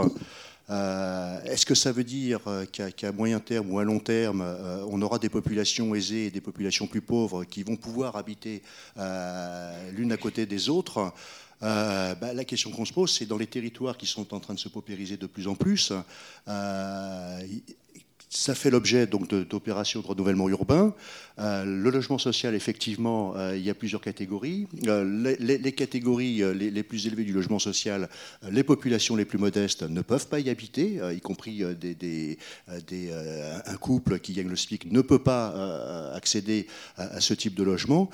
et petit à petit, ce qu'on peut imaginer dans, les, deux décennies qui viennent, c'est que ces poches les, qui se paupérisent euh, fassent l'objet d'opérations euh, qui, bah, qui petit à petit les, les, suppriment et qui fassent que les populations les plus paupérisées sont, exclues et, aillent de, plus en plus loin. Je, prends un exemple, j'évoquais tout à l'heure les 500 logements qui sont à 5 euros du mètre carré à Valenton. Dans l'opération de renouvellement urbain, ces 500 logements sont détruits. Voilà, pour reconstruire d'autres logements aussi, sociaux, mais, dont les, sociaux, mais, mais les prix euros du mètre et les loyers ne seront pas, pas les mêmes. Euh, Mathieu? Oui, j'ai juste un petit complément parce qu'il y a le cas New York qui a été évoqué qui permet d'approfondir un thème qu'on a assez peu vu, c'est le rôle quand même des investisseurs privés. Hein. Dans le cas New York, à Greenwich Village, à Brooklyn, euh, de nombreux travaux ont montré que ce qui a fait euh, le changement social dans ces quartiers aussi, c'est la spéculation immobilière. Et donc c'est une euh, rentabilité, la recherche d'une rentabilité euh, financière. Donc euh, cette spéculation-là, il faut y être attentif dans, dans les territoires parce que la volonté sociale des promoteurs s'arrête parfois à leur, à leur discours. Donc il faut voir ce qu'ils recherchent. Oui, vous, signaliez le caractère atypique de l'île de, France par rapport à la France entière, mais l'île de France est, est, sur les mêmes types de trajectoires et d'évolution que les grandes métropoles mondiales en termes de disparité et de ségrégation. Alors, il y a plusieurs questions. On prend les questions Oui. Bonjour, Didier Cyr, je suis DGS de Charenton. Petite question, est-ce que vous mesurez un impact euh, important des lois SRU du flot tendant à augmenter la part de logement social, en particulier dans les villes qui sont qualifiées d'aisées? Mariette, tu peux répondre euh, Moi, ce que, j'ai pu, pu, voir, euh, c'est qu'il y avait l'évolution du parc est plutôt dans le sens d'augmentation des, disparités. Il y a plus, par exemple, il y a plus la part du, parc construit en accession est plus forte, par exemple, dans les Hauts-de-Seine qu'en Seine-Saint-Denis où elle reste faible. Donc euh, après, au niveau local, très infracommunal, euh, j'ai pas, j'ai pas bien regardé euh, ce point-là. Hmm. Mais bon, je pense que la loi SRU, elle reste assez. L'impact dans les, dans les communes aisées reste encore assez faible sans vouloir mettre en difficulté des, collègues qui sont dans la salle, peut-être euh, non, des éléments de. On sait que la loi SRU, elle, elle, donne tous ces objectifs quantitatifs. Après, il y a encore 111 communes, euh, euh, si ce n'est carencées, en tout cas, voilà. Donc l'impact, non, je, effectivement, la loi produit des effets. Après, le panel de logements produits au titre de la loi SRU est très diversifié selon les territoires. Il dans certains cas caricaturaux, on fait beaucoup de logements étudiants pour atteindre les objectifs, donc ça ne produit pas les mêmes effets. Donc oui, elle fonctionne quantitativement, mais en termes de, qualitatif, j'ai encore du mal à... On n'a pas mesuré ça, ni même en termes d'attribution derrière. Il y a quand même une diffusion du parc social sur des communes qui n'en ont pas, qui est très nette, même sur les cartographies, quand on voit les livraisons récentes, on voit que ce n'est pas la même... Voilà, il y a des nouvelles communes concernées oui. Oui, ça on peut le mesurer, effectivement. Il y a un nombre de communes disposant de parcs sociaux. Oui, oui. Oui, on est passé de genre de 400 communes à 700 et quelques communes qui ont aujourd'hui du parc social euh, depuis le début des années 80. Intervention d'Anne-Claire Davy et d'Hélène Joannet du département Habitat. Euh, Mariette, tu voulais rajouter Non? Si, en fait, mais il faut que je, que je regarde, mais parce que c'est vrai qu'il y a quelques communes aisées où on voit qu'il y a la part des personnes modestes qui augmente, contrairement, enfin, où il y a, contrairement au passé. Et je pense que c'est lié au parc social, mais euh, je crois qu'il y a Suresnes, mais, ils avaient déjà du parc social à Suresnes, je crois. Hein? Et euh, donc c'est ça qu'il faut que bon, il faut que je creuse un peu. Elle n'est pas finie, je vais peut-être creuser par là. Après, soyons honnêtes, et je, pense qu'une cartographie un peu fine devrait nous y aider euh, pour constater qu'il s'agit de PLS et de PLI euh, qui peuvent être réalisés dans, ces communes. et, regardons le prix au mètre carré et les revenus des habitants qui peuvent accéder à ce type de logement d'une part, et regardons d'autre part euh, les, niveaux de pénalité qui sont exercés pour les communes qui sont carencées euh, et qui font qu'elles euh, préfèrent payer parce que au regard de, leur budget, c'est, vraiment, je, vous le dis, au regard d'un budget communal, les pénalités qui sont pour les communes carencées, c'est rien du tout. Alors, on va prendre d'autres questions. Oui, bonjour, Dan Mosba, Ville de Paris.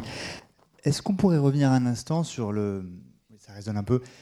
Euh, sur l'ambition en termes d'industrie et d'économie productive que vous avez souligné pour le territoire de Grand Orly Seine-Bièvre. Et vous avez euh, effectivement indiqué que c'était le seul des territoires, territoires d'industrie, euh, enfin le seul territoire qui répond à ce label au sein de la métropole du Grand Paris, ce qui évidemment est assez logique puisqu'on a ailleurs des stratégies économiques qui sont fondées sur le tertiaire, les médias, les sièges sociaux euh, les startups, le numérique, enfin j'en passe, euh, mais c'est évidemment ce qui, est le plus, visible dans le paysage des stratégies économiques. Comment est-ce qu'on défend et on, on, assoit cette stratégie en faveur de l'économie euh, industrielle qui est le grand oublié de beaucoup de territoires et de beaucoup de métropoles en France? Donc ça c'est un point effectivement qu'on peut, souligner, qu'on peut saluer, mais dans quelle mesure est-ce que ça n'est pas une stratégie qui est contre-tendancielle compte tenu du déclin industriel euh, de la euh, métropole parisienne, enfin du déclin des industries traditionnelles du moins. Euh, et est-ce qu'on peut aussi réellement en attendre en termes d'emploi des débouchés pour une population à niveau de qualification modeste, alors même qu'on peut penser qu'on a, s'il y a une stratégie industrielle gagnante, elle sera plutôt sur des activités à haute valeur ajoutée, à haut niveau de technologie, et donc pas forcément la plus pourvoyeuse d'emploi pour la population du Grand Orly Seine-Bièvre. Voilà, donc ça fait beaucoup de, d'idées un peu contre-tendancielles ou contre-intuitives, si vous voulez, euh, derrière cette idée de manifeste que j'aimerais bien que vous puissiez développer. Alors, je vous propose peut-être que, comme il y avait d'autres questions, on va en prendre une autre et puis on revient vers nos, intervenants. Christine. Oui, euh, Christine Cormier, une ancienne de, l'IAU. Euh, je voulais revenir sur les, politiques dont vous avez parlé, qui sont des, plutôt des politiques communales. On est dans un grand territoire. donc, on a l'impression que chaque commune a sa politique, euh, charte, promoteur, euh, clause antispéculative, etc. Est-ce qu'il y a des politiques intercommunales qui se décident? L'Union fait peut-être la force, euh, par exemple vis-à-vis des promoteurs, anti-spéculation foncière, etc. Est-ce qu'il y aurait une politique foncière un peu offensive? Peut-être, je ne sais pas, avec l'établissement foncier.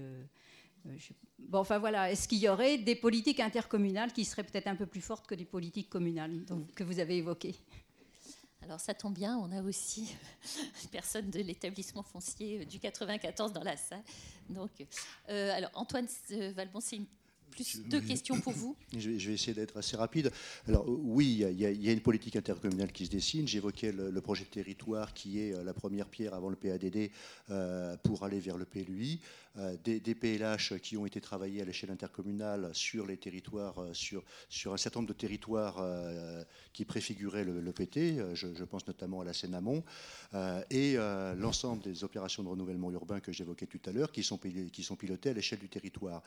donc l'ensemble des expérimentations et l'ensemble des, politiques municipales qui sont faites hein, euh, ville par ville euh, sont évidemment réfléchies, euh, repensées à, l'échelle territoriale. et nous travaillons actuellement avec les services de l'État la mise en place de la CIL, qui, donc la conférence intercommunale du logement, qui devrait, si, tout se passe bien, là on est dans la phase finale avec notre assistance à maîtrise d'ouvrage, qui devrait être délibérée à la rentrée septembre, et qui va notamment peser sur l'ensemble de ces sujets Hein. C'est à l'ordre du jour de la CIL, la question des, des, chartes promoteurs, la question des, des attributions logement. tous ces sujets vont être traités à l'échelle intercommunale. J'ai beaucoup mis en avant les communes dans mon propos. C'est tout simplement pour des raisons qui sont plus d'ordre politique que, que, statistiques. C'est que nos, élus ont défini une méthode de travail qu'ils appellent la coopérative des villes, où l'intercommunalité n'est qu'un outil euh, à la disposition des villes. Et, euh, notre, notre exécutif euh, est très insistant là-dessus, sur le fait qu'on est vraiment à la disposition des villes. Et quand bien même les outils sont des outils intercommunaux, on les décline à l'échelle des villes. Et, dans les deux exemples que j'ai, que j'ai évoqués à un moment donné tout à l'heure sur, sur les prix au mètre carré et les, les évolutions, elles sont par exemple très très différentes aujourd'hui entre une ville comme Ivry et une ville comme Villejuif, où les, les, prix au mètre carré sur les chartes promoteurs sont du simple au double. Euh, je vous laisse imaginer euh, quel est le double et quel est le simple. Euh, et pourtant, c'est bien traité à, l'échelle intercommunale, mais bien évidemment dans le respect des, choix municipaux. Et, si Villejuif souhaite qu'on agisse moins à travers les chartes promoteurs sur le prix au mètre carré, on agira moins. quoi quoi qu'en pense le président. Sur, la question territoire d'industrie. Et, je pense vraiment qu'on n'est pas, euh, qu'on pas en dehors du débat de ce matin. On est vraiment au, cœur euh, du débat de ce matin. Euh, on, est, on est un territoire un peu particulier. On a 5 millions de mètres carrés dans nos documents d'urbanisme à construire, dont, dont 3 millions de mètres carrés de, de, développement économique. donc on voit que c'est considérable. c'est assez original à l'échelle de la petite couronne, tout simplement, et bon, c'est lié à l'histoire, parce que euh, les phénomènes de, désindustrialisation qu'on a connus au début des années 2000, euh, les, élus de, ces communes euh, n'ont pas, procédé aux mutations foncières. ils, ont, ils, ont, gelé les espaces fonciers, alors que dans d'autres espaces de, la métropole, je, pense notamment à toute la plaine commune, toute la plaine Saint-Denis, où là les espaces ont été mutés, et donc avec l'arrivée de tertiaires importants, et effectivement de tertiaires qui ne bénéficient pas aux populations de, du territoire euh, mais avec euh, des arrivées tous les matins euh, de, cars qui viennent transporter, je dis de cars parce qu'y compris on a des arrivées de salariés qui arrivent au RER e et pour faire les, les 300 derniers mètres entre le RER e et, et, l'entreprise, il y a des cars qui viennent les chercher parce que on, est en Seine-Saint-Denis et c'est chaud de se promener en Seine-Saint-Denis pour aller de la gare à son entreprise. Donc on, a cette originalité sur, sur notre territoire.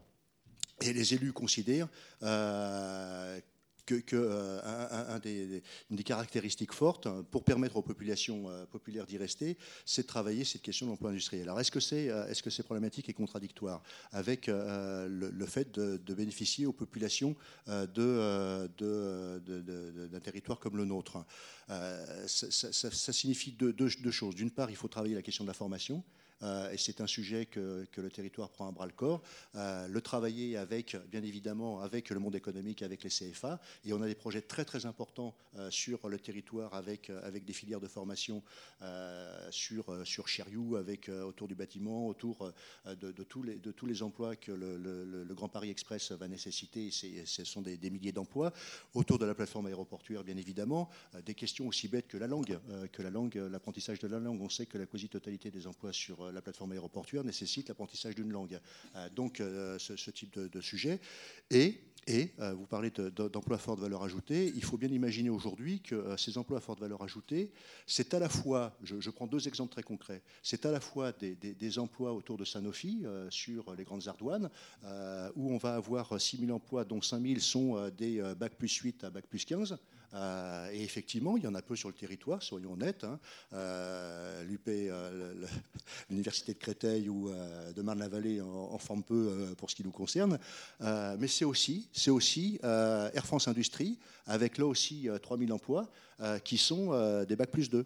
Euh, des bacs plus 2, euh, des BTS, euh, et qui sont aussi des emplois à très forte valeur ajoutée avec des process technologiques extrêmement modernes. Donc il y a la possibilité de développer des emplois industriels pour nos populations à partir du moment où effectivement on regarde tout le panel de, ce type d'emploi et où on travaille la question des formations. Et, là, c'est évident que le territoire est un appui par rapport à l'échelle communale, c'est certain. Alors, Sylvie, il y avait... Absolument pas, ah, pardon. Euh, euh, faites passer le, micro. Oui, la perche m'a été tendue. Donc, deux mots, Jean-Yves Peznec. Moi, je dirige le syndicat de l'action foncière du département du Val-de-Marne. En deux mots, hein, vraiment, très, de façon très courte. Le, le syndicat d'action foncière, c'est un syndicat intercommunal, c'est un syndicat mixte et départemental. Il a plus de 20 ans d'existence. Et j'ai plutôt tendance à penser que si ce, ce département, il a aussi aujourd'hui, euh, ce qu'a rappelé euh, Antoine, c'est-à-dire une, quand même une mixité. Euh, c'est vrai qu'il correspond à une moyenne, mais c'est aussi parce qu'il y a eu des actions très volontaristes en termes de, logement. Et le SAF, son objectif premier, c'était permettre aux villes d'acquérir à prix plus bas possibles et le syndicat maintient euh, les prix pendant toute la durée de portage.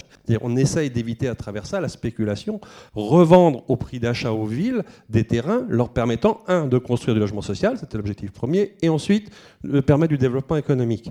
Aujourd'hui, alors c'est un outil, je pense, qui a, montré euh, toute sa valeur et toute sa capacité d'action. Aujourd'hui, on a une période charnière. C'est vrai que nos adhérents, c'était les communes.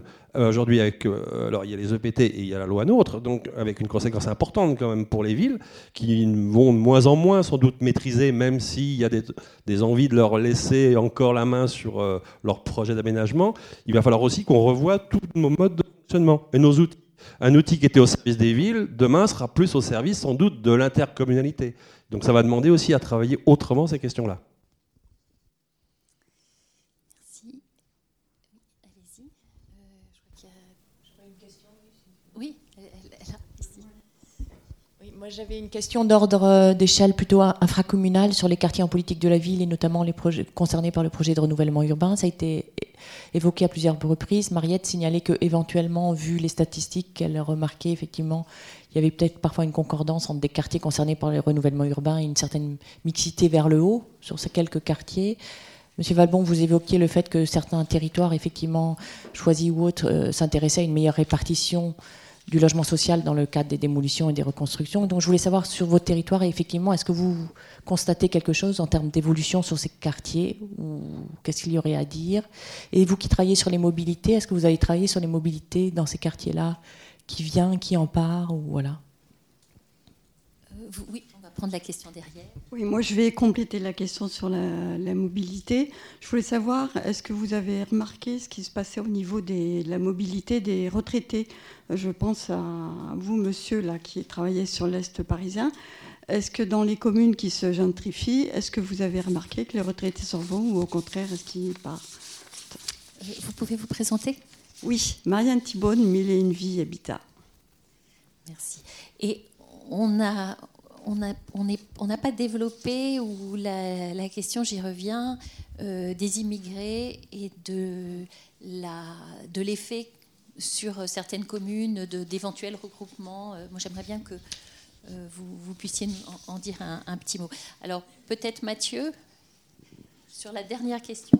Donc sur la question des, mobilités résidentielles des, retraités, euh, nous ne l'avons pas traité en tant que tel parce qu'ils euh, n'étaient pas positionnés socialement et on avait une entrée, euh, on avait une entrée plutôt sociale là, donc dans l'étude qu'on a fait. Par contre, on les a en tant que tels, en tant que, retraités et c'est une vraie piste à creuser parce que et c'est là vous évoquez aussi une des limites de la donnée publique accessible, qui, est, euh, considère comme un tout des populations qui auparavant étaient considérées comme très diverses tant qu'elles étaient actives. Et c'est une vraie, c'est une vraie difficulté parce que on, est quasiment sûr qu'il y a des sorties on le sait par des manières qualitatives, de manière qualitative qu'il y a des sorties de ces quartiers euh, de retraités, notamment des classes populaires vers la province ou vers ailleurs.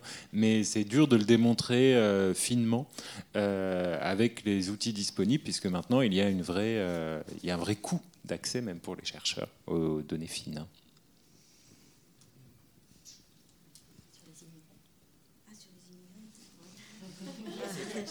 Bon, alors sur, les immigrés, ce qui est clair, c'est qu'on a, on, a fait une étude avec l'INSEE qui est sortie il y a un ou deux ans, note rapide. C'est que la population immigrée s'accroît le plus dans les secteurs où il y a déjà le plus d'immigrés, donc c'est la Seine-Saint-Denis. Et euh, j'ai en tête que je crois que la, l'évolution en volume de, des, ménages immigrés en Seine-Saint-Denis, c'est euh, autant que ce qui s'est passé à, à, Paris et dans les Hauts-de-Seine. Euh, et en fait, il y a, à Paris, ça se stabilise. En fait, on voit même dans les, secteurs, les quartiers qui, sont, qui se gentrifient, que la part des immigrés est stable ou diminue. donc voilà, enfin ça c'est un mouvement qui a depuis maintenant une trentaine d'années, hein, qui en fait on a une la part des immigrés diminue sur Paris et ça croît bah, surtout en Seine-Saint-Denis mais pas que. Euh, ça croît, se diffuse, commence à se diffuser même maintenant en Grande Couronne aussi. Euh, voilà, enfin, mais bon, si vous voulez avoir des informations plus, mais c'est clair qu'il y, a une interrelation entre les phénomènes de gentrification et ce qui se passe sur, euh, la population immigrée. Bon, les immigrés, en fait, j'avais fait aussi une étude où, en fait, qui montre que c'est pas leur localisation ne reflète pas que leur catégorie sociale. C'est pas parce qu'il y a plus d'ouvriers, plus d'employés parmi les immigrés que euh, ils sont plus souvent dans le, euh, ils sont moins dans les espaces aisés. Voilà. Enfin que en fait leur, leur euh, il y a vraiment une concentration au-delà des effets de, de, catégorie sociale. mais bon, enfin, j'ai pas tous les chiffres en tête, mais si vous regardez, vous allez retrouver une note rapide qui est sortie dans, il y a un ou deux ans, qui montre quand même ces effets, ces liens entre gentrification et baisse de l'immigration. Et je peux compléter parce que c'est vrai que j'ai oublié cette partie. Euh, alors, euh, nous, on ne travaille pas directement sur la catégorie immigrée elle-même, hein, qui est une catégorie, il faut avoir vécu la, migration. Euh, on, a plus, on a un chapitre dans l'ouvrage qui traite de ces questions. En fait, on travaille soit sur les étrangers, soit sur les Français par acquisition. Et ce qu'on a pu voir en travaillant sur des données fines, c'est, pour compléter ce qu'a dit Marianne, c'est que premièrement, jeu de mémoire, c'est 12,8% de la population francilienne qui est étrangère cette part, en fait, elle est stable depuis, depuis 20 ans. Euh, les travaux qu'avait fait Michel Guillon euh, il y a assez longtemps euh, l'avaient montré. C'était le premier élément qu'on avait montré. Deuxième élément, vous avez, Mariette a bien dit qu'il y avait des variations selon les types de quartiers. Effectivement, le quartier qui concentre le, plus d'étrangers de mémoire en Ile-de-France, avec où la part des étrangers est pourtant jamais majoritaire, pardon, c'est à Clichy-sous, c'est un quartier de Clichy-sous-Bois, mais avec 42% de population totale euh, étrangère dans la population totale, c'est jamais majoritaire. Euh, sinon, c'est des profils assez mélangés, mais il y a aussi la catégorie français par acquisition, donc des gens qui ont acquis la nationalité. Et là, pour l'Est parisien, c'est assez intéressant, puisque par exemple, la commune de Logne, la commune de Logne, dans la ville nouvelle de Marne-la-Vallée, est la commune qui a le plus de français par acquisition. Pourquoi? Parce que c'est un des pôles euh, un des pôles d'accès des populations, notamment originaires du sud de la Chine hein, et autour de, la région de Wenzhou et de la commune de Yiwu, sur lesquelles euh, on a euh, déjà travaillé largement. Donc en fait, les concentrations de populations étrangères, elles ne sont pas que dans, le parc social. On les retrouve aussi dans le 7e et dans le 16e arrondissement, mais les nationalités vont, varier à ce moment-là. Hein. Ce pas les mêmes catégories. Euh, Antoine Valbon, peut-être euh, sur la, notamment sur la, les, effets de, la politique de rénovation urbaine, ce que vous pouvez. Euh, comme, je l'indiquais tout à l'heure, mais, mais la, réponse est, dans la question, les, les, opérations de renouvellement urbain, en, l'état actuel des choses, ont, plutôt tendance à, à, amplifier, aggraver les, phénomènes qui a, qui a apporté des, des réponses à, ce qu'on a décrit ce matin entre des quartiers qui se gentrifient des quartiers qui se paupérisent. Euh, les, règles aujourd'hui qui sont, qui sont travaillées avec, avec l'ANRU, alors euh, euh, ce sont, ce sont des, des, batailles acharnées entre nos élus et l'ANRU. le président Leprêtre était encore avec, avec M. Grivel hier, de manière à, imposer le plus, à imposer le plus grand nombre de, de PLI possible dans dans nos opérations. mais on a des contraintes de l'État qui, euh, qui fait que le type de logement social euh, qu'on est amené à réaliser dans les opérations, quand bien même on agit pour avoir le plus grand nombre de PLI possible, reste très en deçà euh, de la réalité de nos populations. Euh, donc il faudrait effectivement, mais je pense que petit à petit, on, arrivera à faire des études plus fines pour montrer ce, décalage euh, qui, existe. mais, mais, ce qui est sûr, c'est qu'on détruit plus de logements à 5 euros du mètre carré et, qu'on construit plus de logements qui sont inaccessibles pour une partie importante de la population.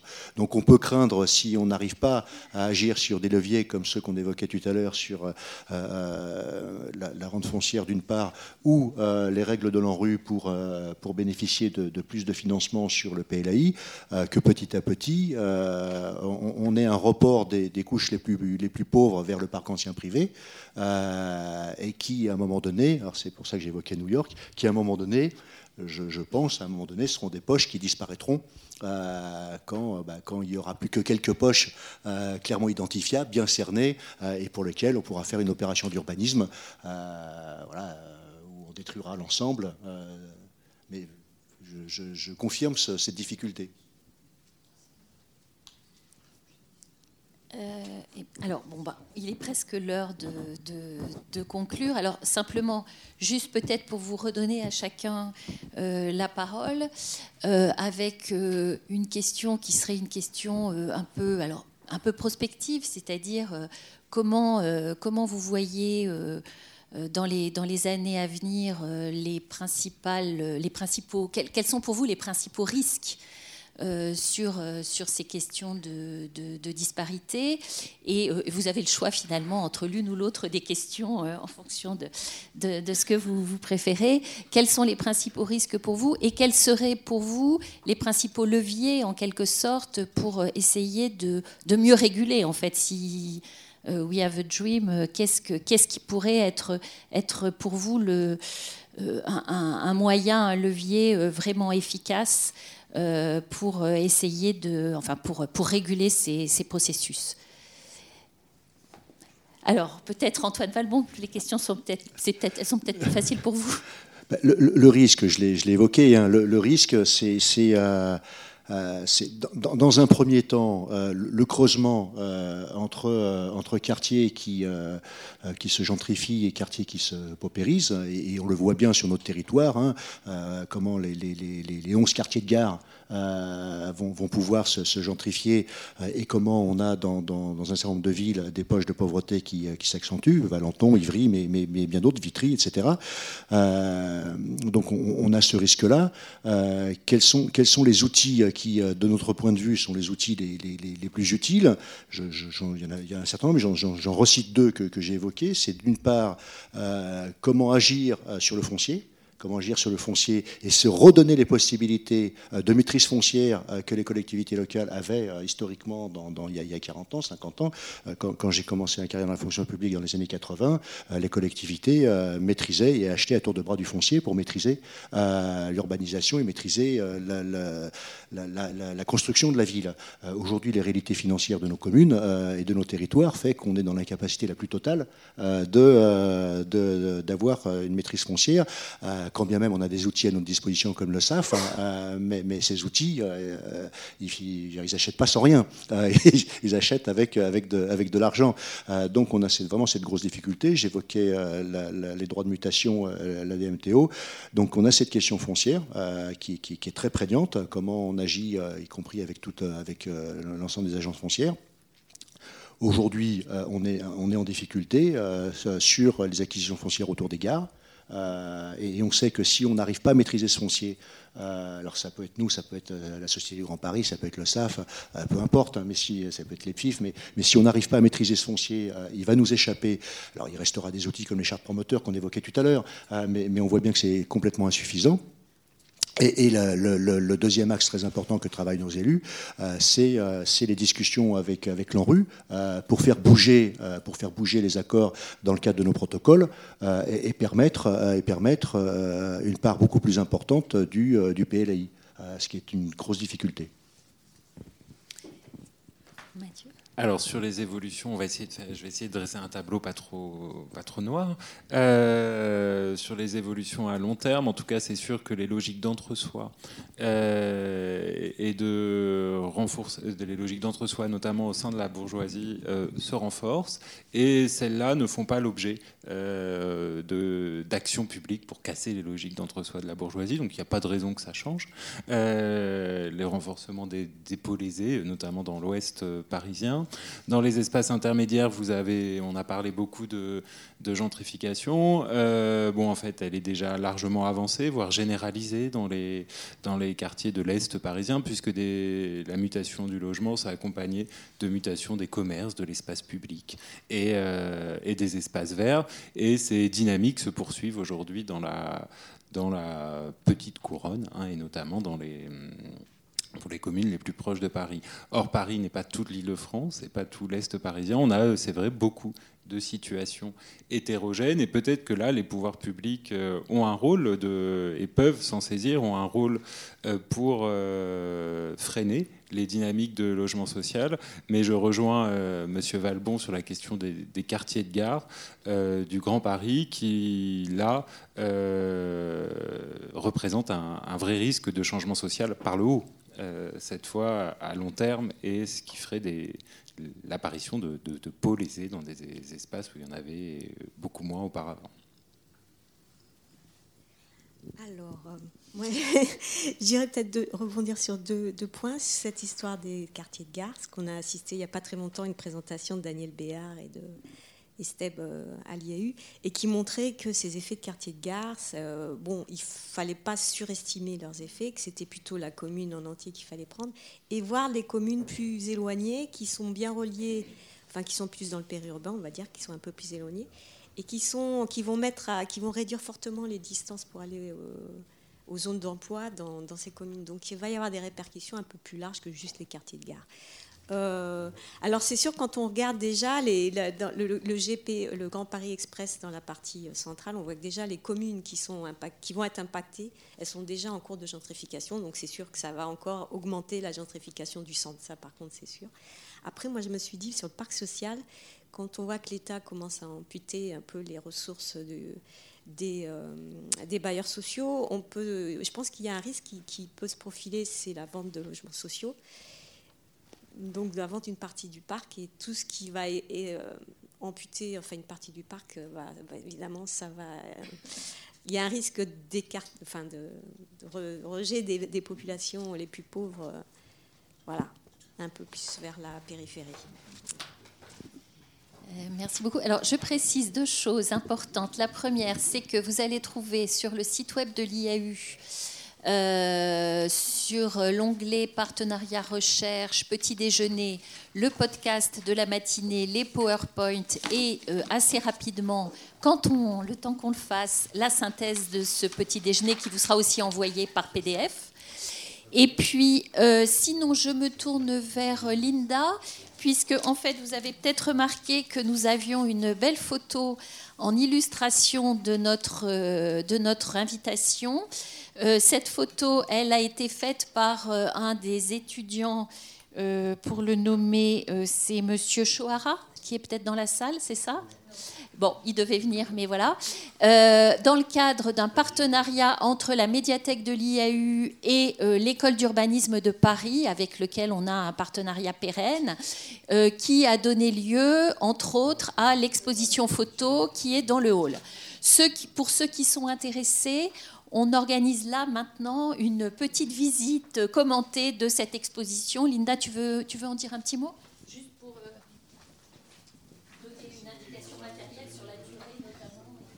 Oui, donc c'est un, c'est un travail qui a été mené sur tout le premier semestre euh, de, depuis euh, septembre 2018 et qui s'est terminé donc euh, en décembre avec une trentaine d'étudiants qui ont été encadrés par Anne Jarijon et Lucinda Grouef, ainsi que par Julie Saris et moi-même pour mener ce travail. Donc euh, l'idée, c'est de montrer comment est-ce que l'image peut, elle aussi, non pas être simplement euh, une illustration euh, de, des, concepts, des propos, mais également dire un grand nombre de choses par elle-même et montrer un grand nombre de, réalités.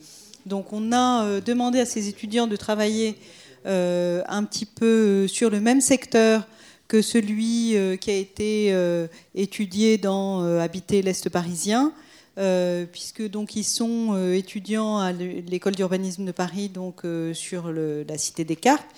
et donc de, travailler sur ce, même secteur. Ils ont choisi un certain nombre d'axes de, de, travail, certains euh, par le biais des mobilités, d'autres sur les espaces publics, euh, d'autres encore euh, d'amener un regard plus personnel sur, sur cet aspect-là. Et donc, voilà, cette exposition a été réalisée et a démarré fin janvier à l'IAU pour deux ou trois mois. Et la même exposition est aussi visible dans le hall de l'EUP.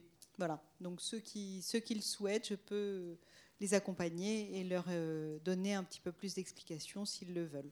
Voilà. voilà. Merci à tous. Il reste aussi un peu de café si vous voulez.